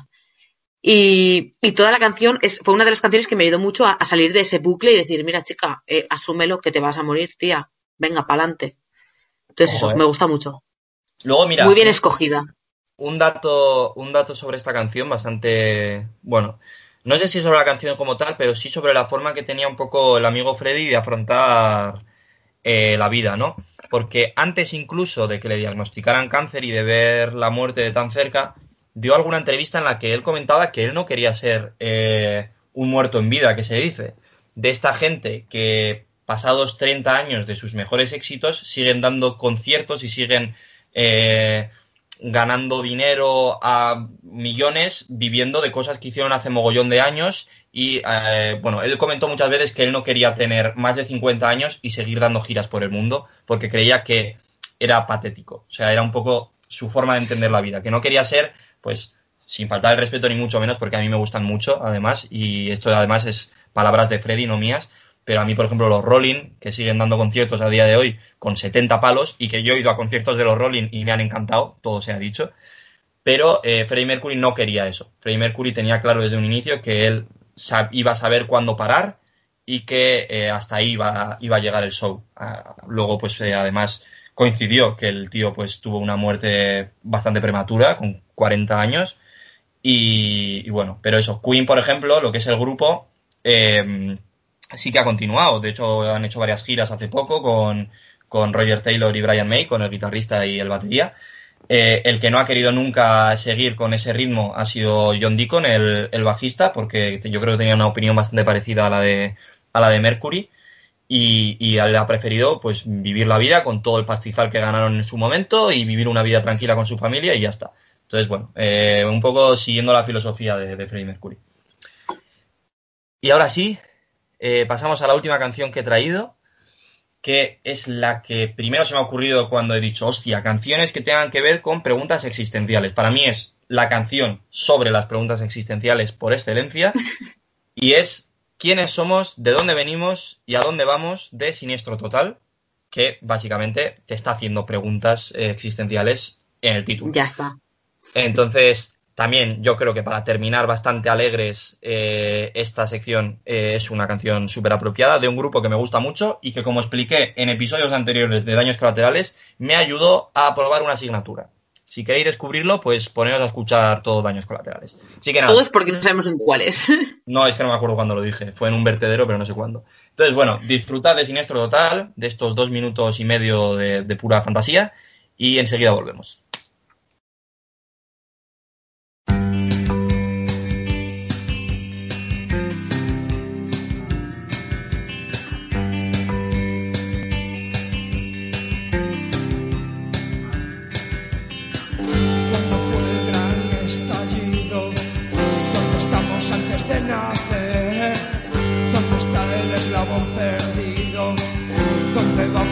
De morir? ¿Qué son los agujeros negros? Expande el universo, es cóncavo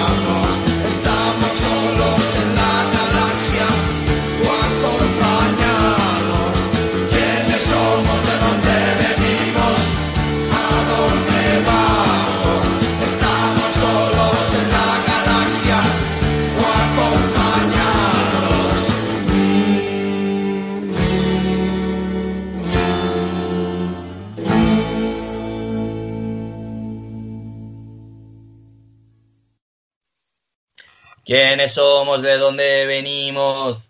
¿A dónde vamos? Estamos, somos, está- estamos solos en la galaxia. O Por un momento has dicho, has dicho, "Som- has dicho, somos, ¿no?", y digo. ¿has dicho somos mozollo? No estoy entendiendo nada. Ojo, ¿eh? Somos Mosollo en la galaxia. No, no, no, no, ¿a dónde vamos? Nadie lo sabe. Es que me, trama, me, me traba un momento y ha salido un poco mal eso, pero bueno, en fin. Eh, que nada, esto ha sido la sección de Alba, estos cuatro temazos que os he traído. Yo creo que he cumplido más o menos, ¿no? Son buenas canciones. Sí, sí, la verdad que lo has hecho yo creo que muy bien para ser una alba improvisada y con barba sin afeitar. Yo creo que está, sí, a favor, yo te lo compro. Le pongo un, un ocho y medio. Ojo, ¿eh? No es mala nota, no es mala nota. Bueno, muchas gracias. Eh, no sé, ¿tienes algo preparado tú para tu sección? No te he preguntado. Mm, la verdad que no, pero ahora sí. o sea, Vale. obviamente nunca me he preparado nada, pero tengo algo que decir. Pues dicho esto, vamos a escuchar eh, por primera vez en bastante tiempo y tristemente eh, la bilirrubina sin coros. Eh, volveremos pronto con el karaoke, ya lo siento, eh, pero es que es, es incompatible con, con el formato actual. Así que vamos con la bilirrubina, hablando con la pared, pim pam.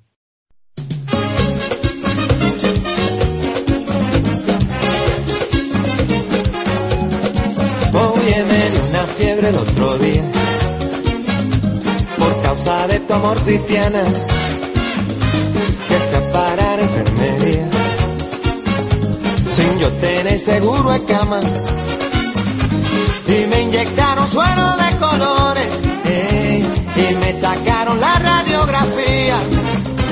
Y me diagnosticaron mal de amores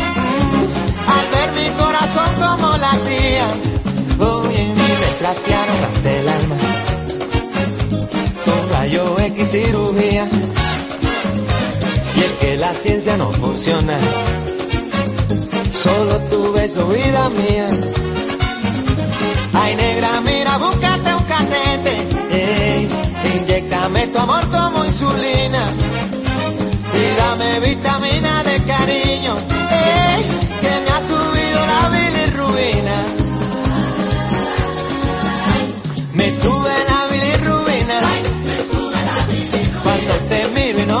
Y no lo quita la aspirina. Es un amor que contamina. Oye, me sube la bilirrubina. Cuando te miro y no me miras. Y no lo quita la aspirina. Es un amor que contamina. Oye. Bueno, Nerea, pues una pena que, que no hayamos La podido hacer karaoke. Es la primera y con suerte la última vez que disfrutáis de la bilirrubina sin nosotros. Natural. Así os lo digo. Porque me creo perfectamente que la habréis cantado en vuestra casa, la habréis bailado en vuestra casa y si no es así, me parece fatal y tenéis que empezar a hacerlo. Así que rebobinad y a bailarlo todos. Pero no pasa nada. Yo en mi interior lo he bailado con vosotros. Yo estoy siempre en el salón de vuestra casa bailándolo, a tope. sea, aunque no suene la bilirrubina, imaginadme a mí bailándola. Ahí estaré yo. Siempre. Bueno, Bueno, Nerea, eh, habla con la pared, de- sí, cuéntanos. Oh, hola, me llamo Nerea Muñoz y esto es Hablando con la pared. Un día más. Y hoy os traigo las mm, dudas, es que no sé hasta qué punto serían dudas existenciales. ¿Por qué lo digo así? Porque hasta ahora todas las preguntas, quitando alguna chorra que posiblemente igual no, eh, la gran mayoría de las dudas existenciales como tal se llaman así porque no tienen una respuesta, o al menos no una respuesta científica con esa ciencia que nosotros creemos que es la realidad hasta que venga algo mejor y nos diga que no lo es, como fue con el con la religión, bueno, cositas. Y entonces, eh, eso, yo quiero venir, pero por otro lado, en vez de con preguntas, dudas existenciales, con dudas que obviamente tienen una respuesta, pero a la vez tú lo piensas así en frío y haces, a ver, pero ¿cómo? ¿En qué momento? Y esto eh, quiero, igual que tú has hecho arrobatuado a una persona de Twitter porque te ha ayudado, vale, yo quiero hacer un arrobatuado que de arrobatuado nada porque esa persona simplemente, o sea, tiene muchos más seguidores que nosotros y le conoce mucho más gente que nosotros, pero bueno, si conocéis a Judith, no, casi, Judith Tiral es una chica de, bueno, que hace YouTube, de hacía YouTube antes de la pandemia de esto de que mítica persona que viaja y te comenta cosas, eh, ahora no viaja, pero sigue comentando cosas. Y además eh, está como muy a tope ahora con Twitch, como absolutamente todo el mundo. Todo el mundo. Y con Instagram y así. Y dentro de Instagram lo comentó hace poco en las Insta Stories. Que dijo, a ver, eh, hay, algunas, hay algunas cosas que yo no entiendo. Que obviamente puedo mirar en Google y podría entender, pero me gusta estar en este no entiendo. Y entonces quiero coger un poco su juego y venir aquí. Ella, por ejemplo, decía que no entendía el teléfono móvil las llamadas. O sea, que ella habla y está hablando en el momento exacto con una persona de otra parte del mundo.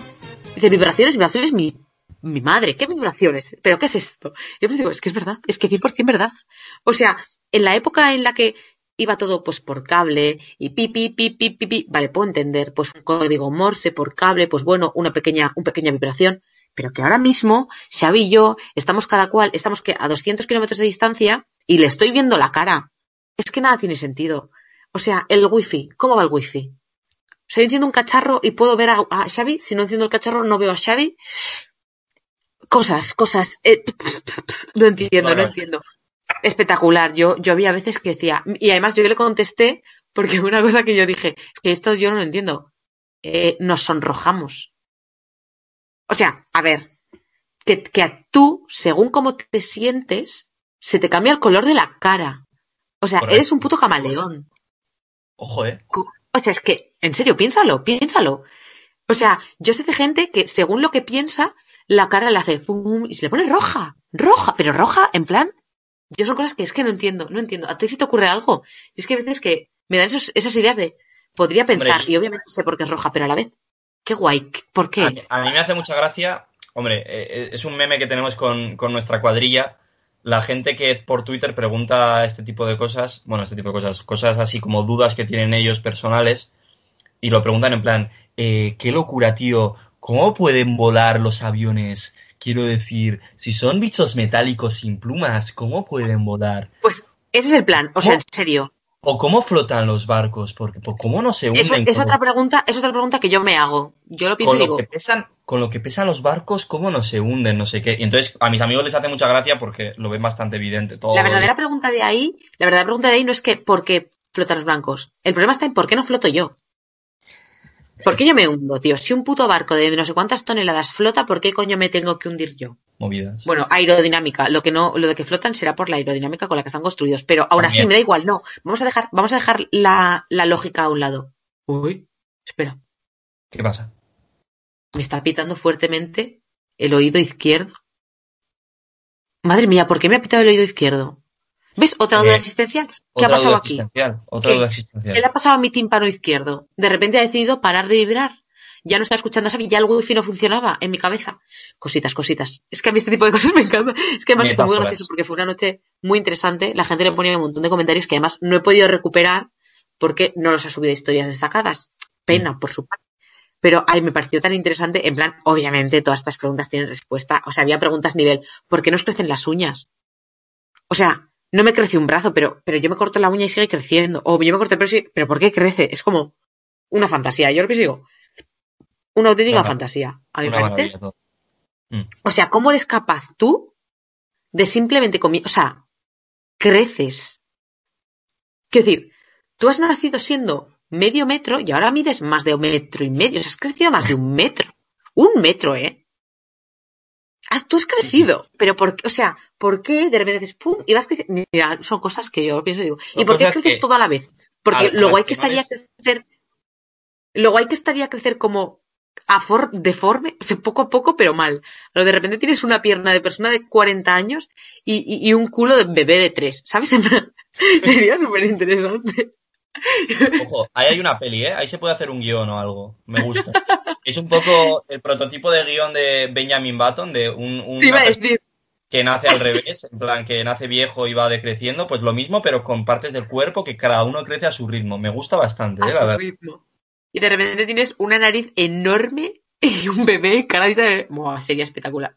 Sí, No. más, eran las paridas que quería soltar hoy, porque si ya de por sí este, este, este daños colaterales está siendo muy ida de olla, yo quería que mi sección tuviera como el, el culmen, que fuera de aquí ya no se puede subir más. Entonces, pues eso.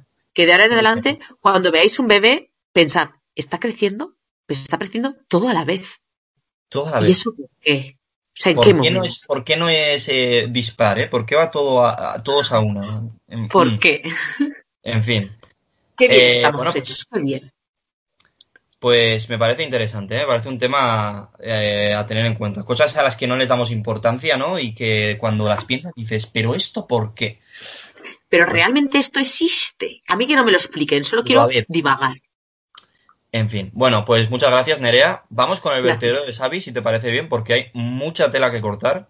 Han sido semanas muy largas, con mucho contenido, y tengo muchas cosas que contar. Así que vamos con el vertedero.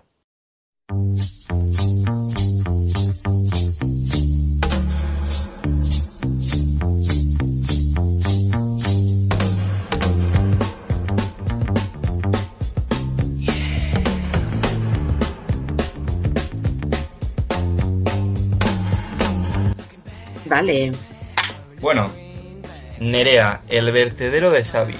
Vamos a ver. Tengo, ya te digo, eh, tropecientas mil cosas. O sea, como llevábamos un par de semanas sin hacer el programa, pero es que además ha sido Semana Santa. Me he juntado con mi cuadrilla, con diferentes cuadrillas. He tenido contenido de sobra, me generaban automáticamente unos y otros eh, co- cosas, dudas, eh, movidas en la cabeza. Entonces, yo he ido apuntando todo y lo he traído. Si me da tiempo a soltar todo hoy, bien. Si no, me lo guardo para otras semanas, que mal no, no me va a venir, ¿eh? Pero bueno, vamos allá. Tengo incluso Dale. juegos pendientes eh, de otras semanas que se pueden hacer si hace falta, pero bueno, lo tengo por ahí apuntado. Vamos allá. Vamos a empezar con una reivindicación.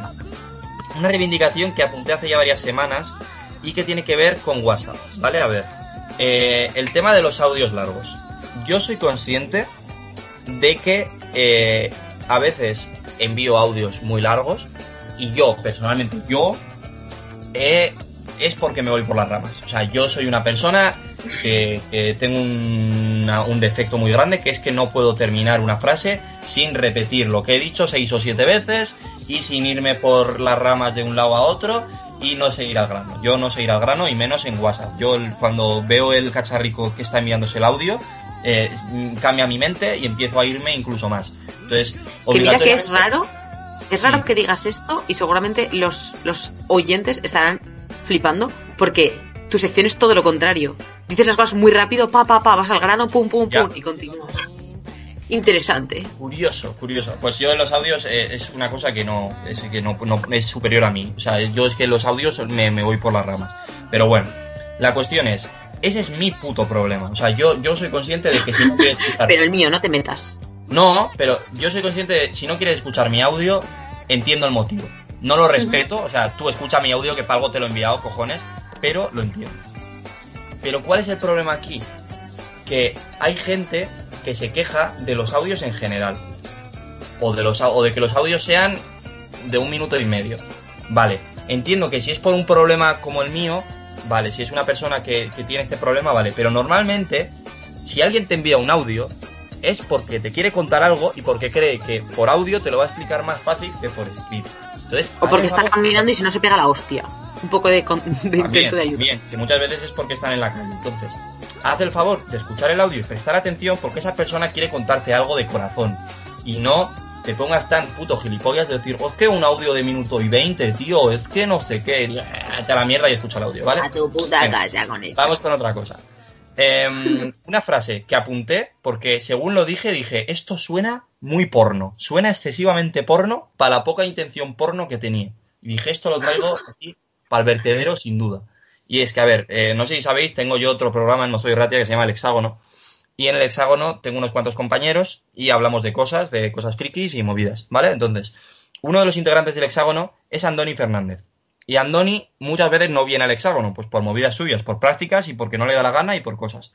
Pero cuando viene, si al tío le, le picas en las cosas que, que a él le gustan de verdad, si le vacilas un poco con las cosas que le gustan, entra muy fácil en materia, ¿sabes? En plan, si te metes con las cosas que tal, entra muy fácil en materia. Entonces, yo para decir esto, para eh, esto que acabo de explicar bastante bien ahora, lo intenté decir en una sola frase y sonó demasiado porno presta atención a la frase out of context de manual, ¿vale?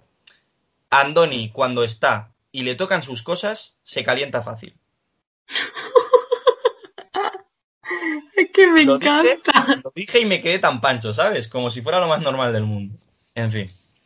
Vale, vamos con el Em, el actor Vigo Mortensen, ¿sabes? Aragorn, del Señor de los Anillos. Vigo Mortensen, ¿vale? ¿No sería como mucha gracia que tuviera dos hermanos que se, que se llamaran Lugo Mortensen y Santiago Mortensen? Es como... ¿No? Por... por... Bueno, Eh, vale, venga. Lo compro como, como nombre de, de ¿Tú sabes, el concepto pipicán, verdad? Lo de los perros. Sí, Para ir a mear. sí. Eh, Sí, eh, pero yo en de contra, pequeño, sí. Yo de pequeño, la primera vez que escuché Pipicán, pensaba que era un centro cultural. Porque en, en Pamplona existe un sitio que se llama Civicán, que es donde trabajan mis padres, Qué que es donde trabajan mis padres, y que, bueno, los dos trabajaban ahí antes, ahora solo trabaja mi madre ahí, y, y se organizan actividades culturales. Eh, pues era un centro cívico, por eso lo de Civi, y Canes porque era de la Caja de Ahorros de Navarra. Can. Ajá. Entonces, eh, yo de pequeño cuando me decían pipicán, pipicán, pues pensaba que era como un centro cultural también, pero que algo que tenía que ver con pis. Y no sé, quería comentarlo porque me acordé el otro día, fui a un pipicán y dije, hostia, qué guay. Y me acordé de eso. Vale, eh, otra cosa, eh, hablando de la infancia, porque yo esto lo pensaba de pequeño, pero también eh, de pequeño vivíamos unas cosas que ahora las piensas de mayor y dices, ¿qué cojones? Eh, ¿Qué guarrada es la puta canción del Colacao que cantábamos en los autobuses cuando nos íbamos de excursión? Eh, Nerea se ha cagado en el bote de Colacao. O sea, tú lo decías así muy a la ligera, porque caca culo pedo pis, y supongo que es gracioso, pero tú piénsalo, ¿qué puta guarrada es esa? O sea, tú coges un bote de Colacao y te da por cagar y ponerte a cuestionarte a ver quién ha sido el que ha cagado ahí. O sea, es como todo muy guarro, excesivamente guarro, eh, muy mal todo, en fin. Nada tiene sentido, nada tiene sentido. Em, ¿Qué más? Vale, sí, eh, esto es bastante guay. Eh, los superpoderes y los superhéroes, ¿vale? Son cosas que, que siempre están ahí un poco en el aire. Eh, típica pregunta, ya que estamos hoy con preguntas existe- existenciales. Eh, ¿Qué superpoder tendrías si tuvieras que elegir un solo superpoder? ¿O qué su- superhéroe es el que más te gusta? ¿O el que, el que es el mejor superhéroe de todos? ¿Vale? Esas preguntas. Lo tenemos. Nerea, venga, eh, dime, ¿cuáles serían el poder y el No superhéroe? vale, no vale. Yo, yo es como que cambio todas las noches. Cuando me voy a dormir digo, a ver, hoy que voy a soñar, siempre cambio de superpoder. La verdad Vale. que no tengo ni idea. Nu- Vale, bueno, nunca lo he pues sabido. Es más, es que cada vez que lo pienso digo, es que todos tienen tanto tan guay, Yo creo, quitando la superfuerza, que eso no le quiere nadie. Yo creo que los mejores, el Eh, te mejor podría decir cuáles son los peores. ¿cuál es? El mejor, Hmm. mi madre. No.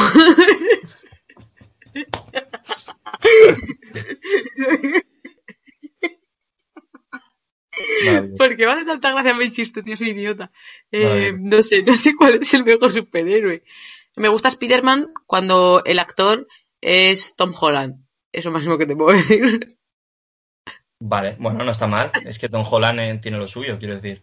Vale, yo, yo tengo muy claro eh, el superpoder sobre todo, pero el superhéroe también. O sea, el superhéroe, la gente piensa en los clásicos, pero a ver, Benten, Benten que era como 10 superhéroes en uno, era la hostia eso, ese, ese niño, ¿eh? Con el reloj. Me estás bufando, ¿verdad?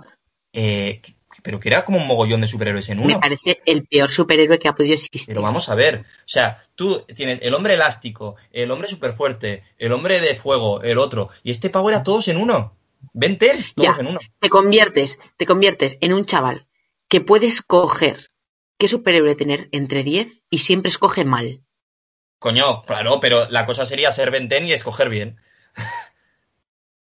No, no, no, es que, es que dentro de su superpoder está el escoger mal. No ha habido un solo capítulo en el que Benten escoja bien el superhéroe. Que luego escoge bien, porque ese superhéroe le ayuda a ganar.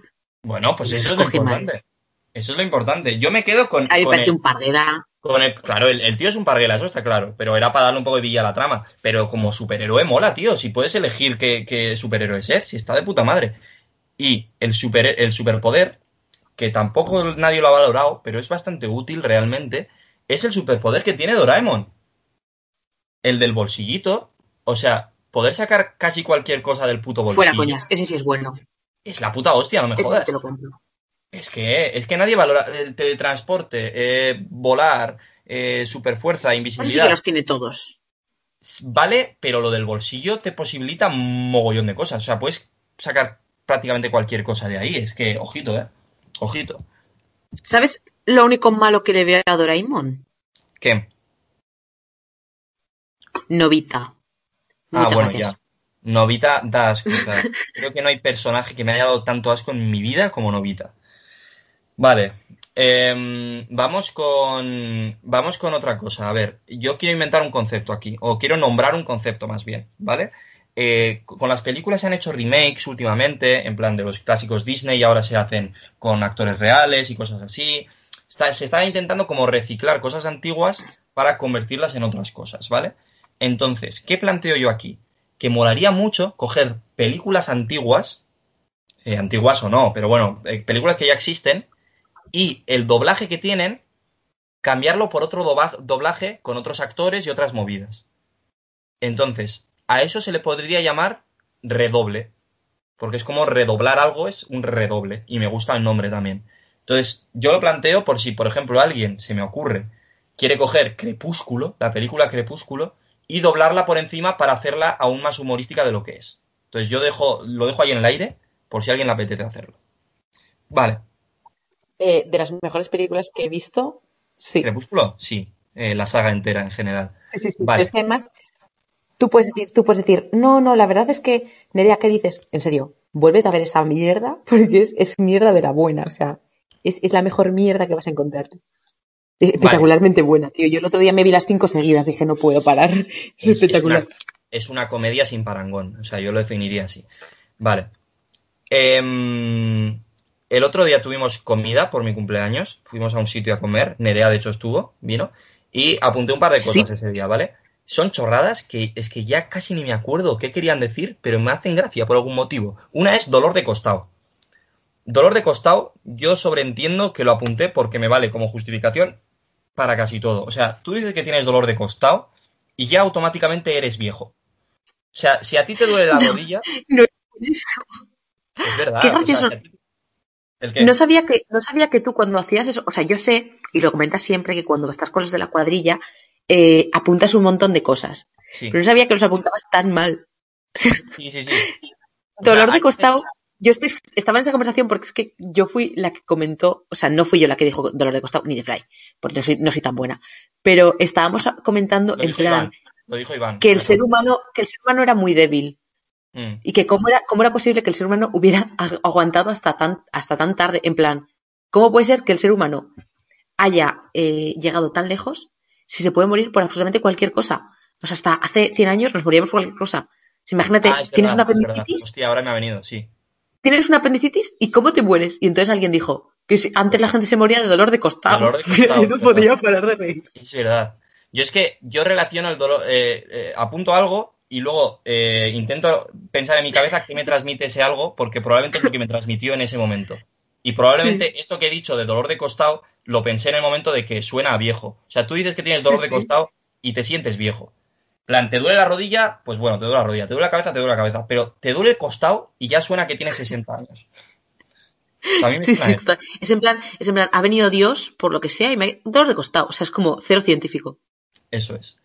Es como muy indefinido todo. Pero bueno, otra de las cosas que apunté ese día era en este pueblo pasa algo y me gusta mucho, me hace mucha gracia.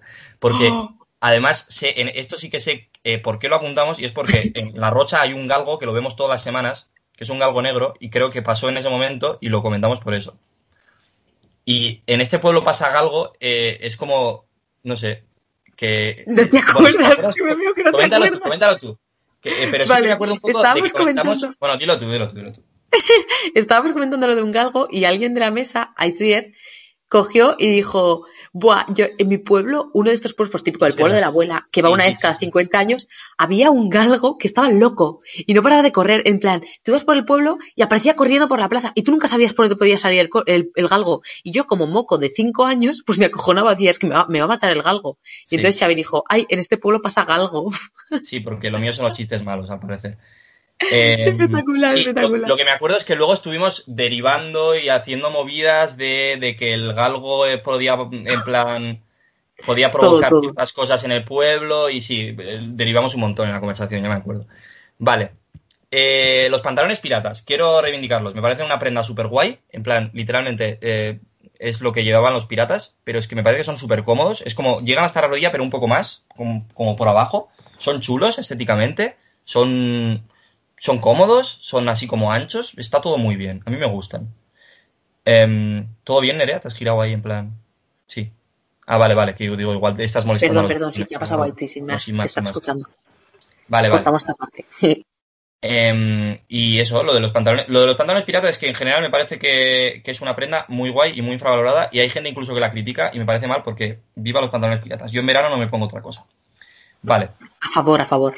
Otro tema. eh, yo esto no tengo ni idea de coches. O sea, voy a decirlo desde ya. Los coches es algo que se me da mal, ¿vale? Pero, eh, ¿por qué el tema de un coche que tiene 150 caballos? Quiero decir, eh, ¿por qué?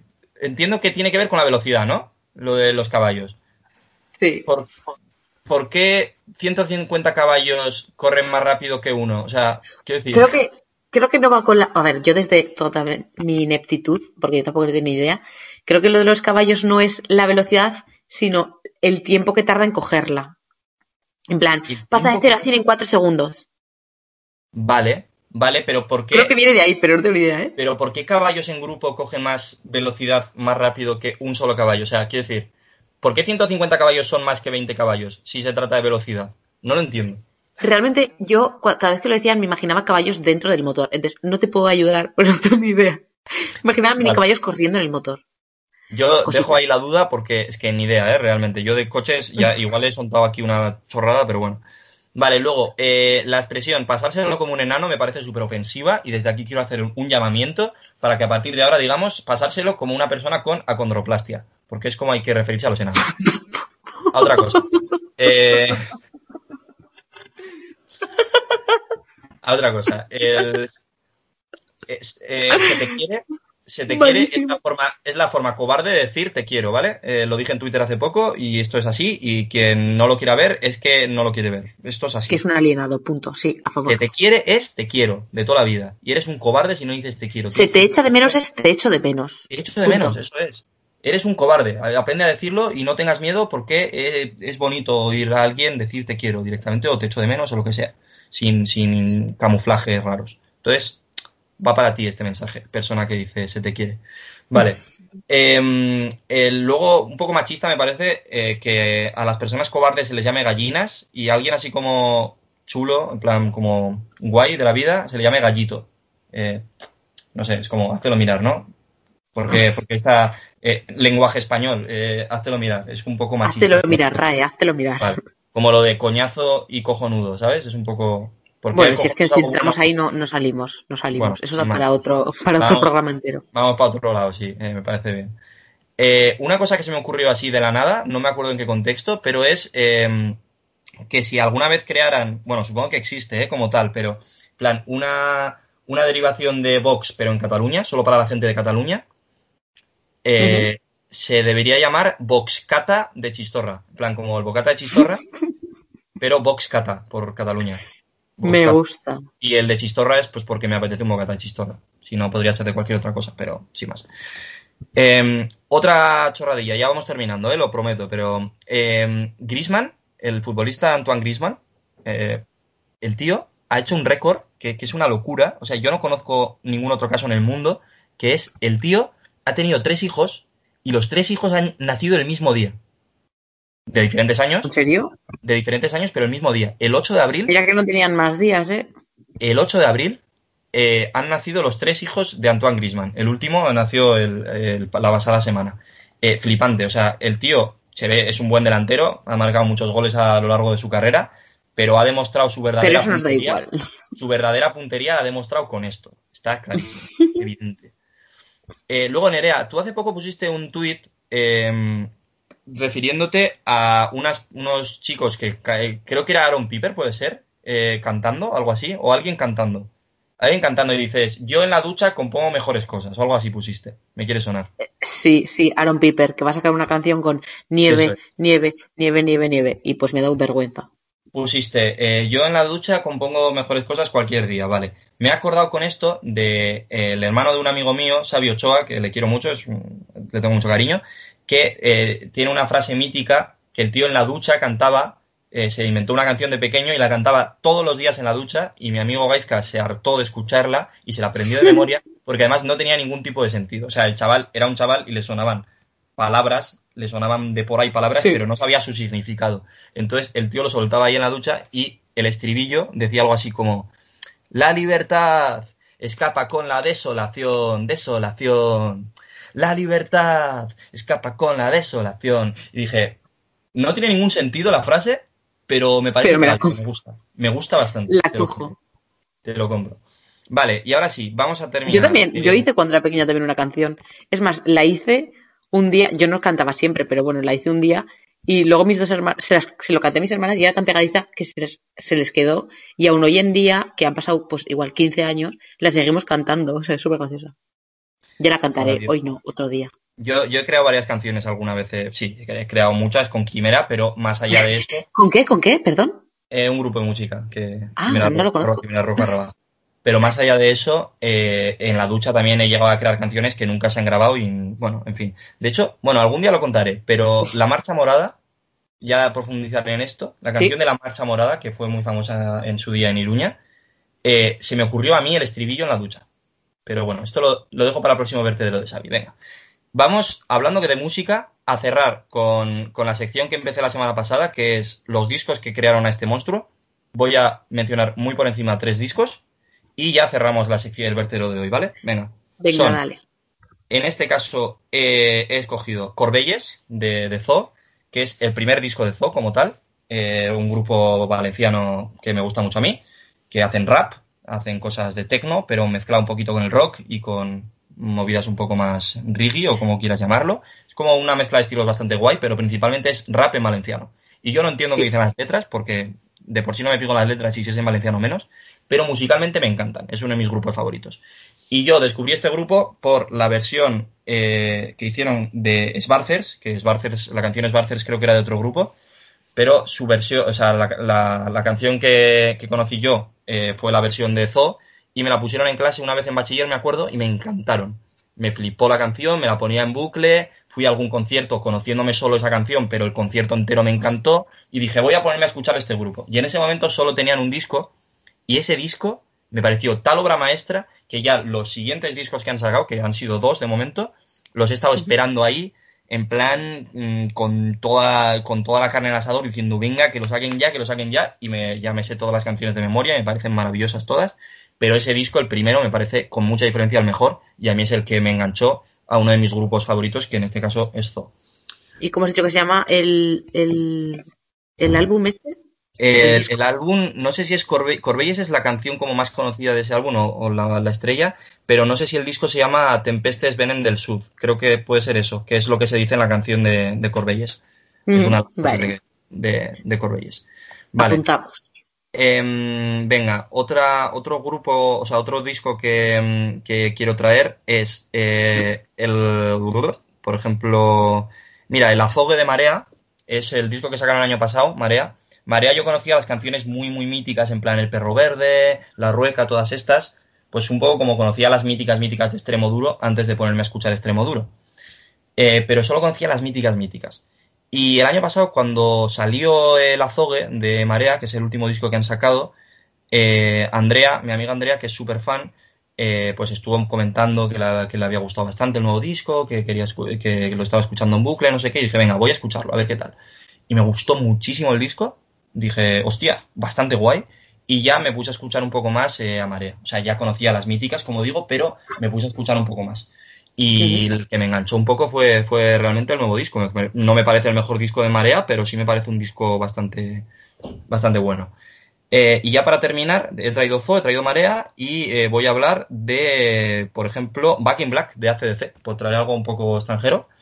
Eh, cuando me preguntan por discos, por mis discos favoritos, el primero que me viene a la mente suele ser Back in Black de ACDC. No sé por qué, tampoco es el que más me gusta, pero es el que me viene a la mente cuando, cuando me hablan de discos. Porque me parece un disco muy completo. ACDC, eh, en mi época de, mira, me gusta la música rock, eh, la música rock inglesa y así, me gusta Queen. Eh, sí, y me, y me gusta ACDC porque a ACDC le gusta a todo el mundo porque son canciones súper pegadizas. Y me gustaba ACDC hasta tal punto que me puse eh, la muñequera de ACDC mítica que llevaba yo siempre eh, en la mano derecha. No me la quitaba para nada, bueno, para limpiarla, para lavarla de vez en cuando, pero la llevaba siempre puesta. Y, bueno, ya la segunda que tuve, porque perdí una, me compré una segunda muñequera, la segunda también la he perdido y estoy a la espera de comprarme una tercera. Pero bueno, me gusta CDC y el disco que más me gusta es Back in Black, que me parece un disco completísimo, con temazos, con un montón de canciones pegadizas. Y, y ese es el disco que más me gusta. Back in Black, que por cierto fue ya el primer disco sin Bon Scott. Bon Scott que murió ahogado en su propio vómito. Una muerte súper agradable, la verdad. Y ya eh, Back in Black es el primero con Brian Johnson, que es el siguiente cantante que tuvo la banda. Y se llama Back in Black porque volvieron, regresaron pese a la muerte del cantante, pero volvieron de luto, en, en negro. Y, Oh. y bueno, la canción Back in Black, que conoce todo el mundo, también, también está ahí, en el, en el disco. Es la canción que da nombre al disco. Y, y ahora sí, eh, terminamos de una vez el vertedero de Xavi, cómo no, con un tuit de nuestro amigo Beñat Cano, que va a dar, yo leo el tuit y doy entrada a la Champions, como siempre, ¿vale? Vale. Eh, es algo que a mí me inquieta mucho lo que dice nuestro amigo Cano en este tuit, que es auriculares Bluetooth, dos puntos, ventajas, no tienen cable. Desventajas, absolutamente todo lo demás. Amén, Cano, amén. Amén.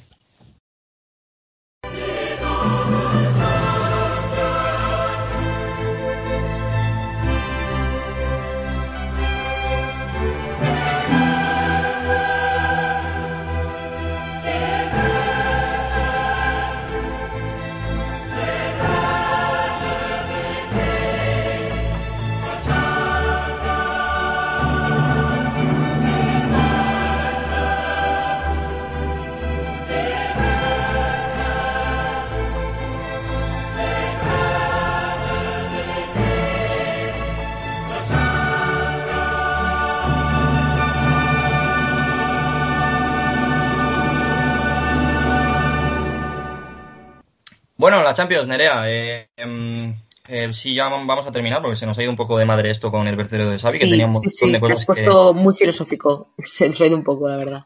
Tenía muchas cosas que hablar en el vertedero, así que vamos ya con la Champions. Eh, tienes ante ti una oportunidad, Nerea. No hace falta que te La insista mucho tengo en y la voy a coger.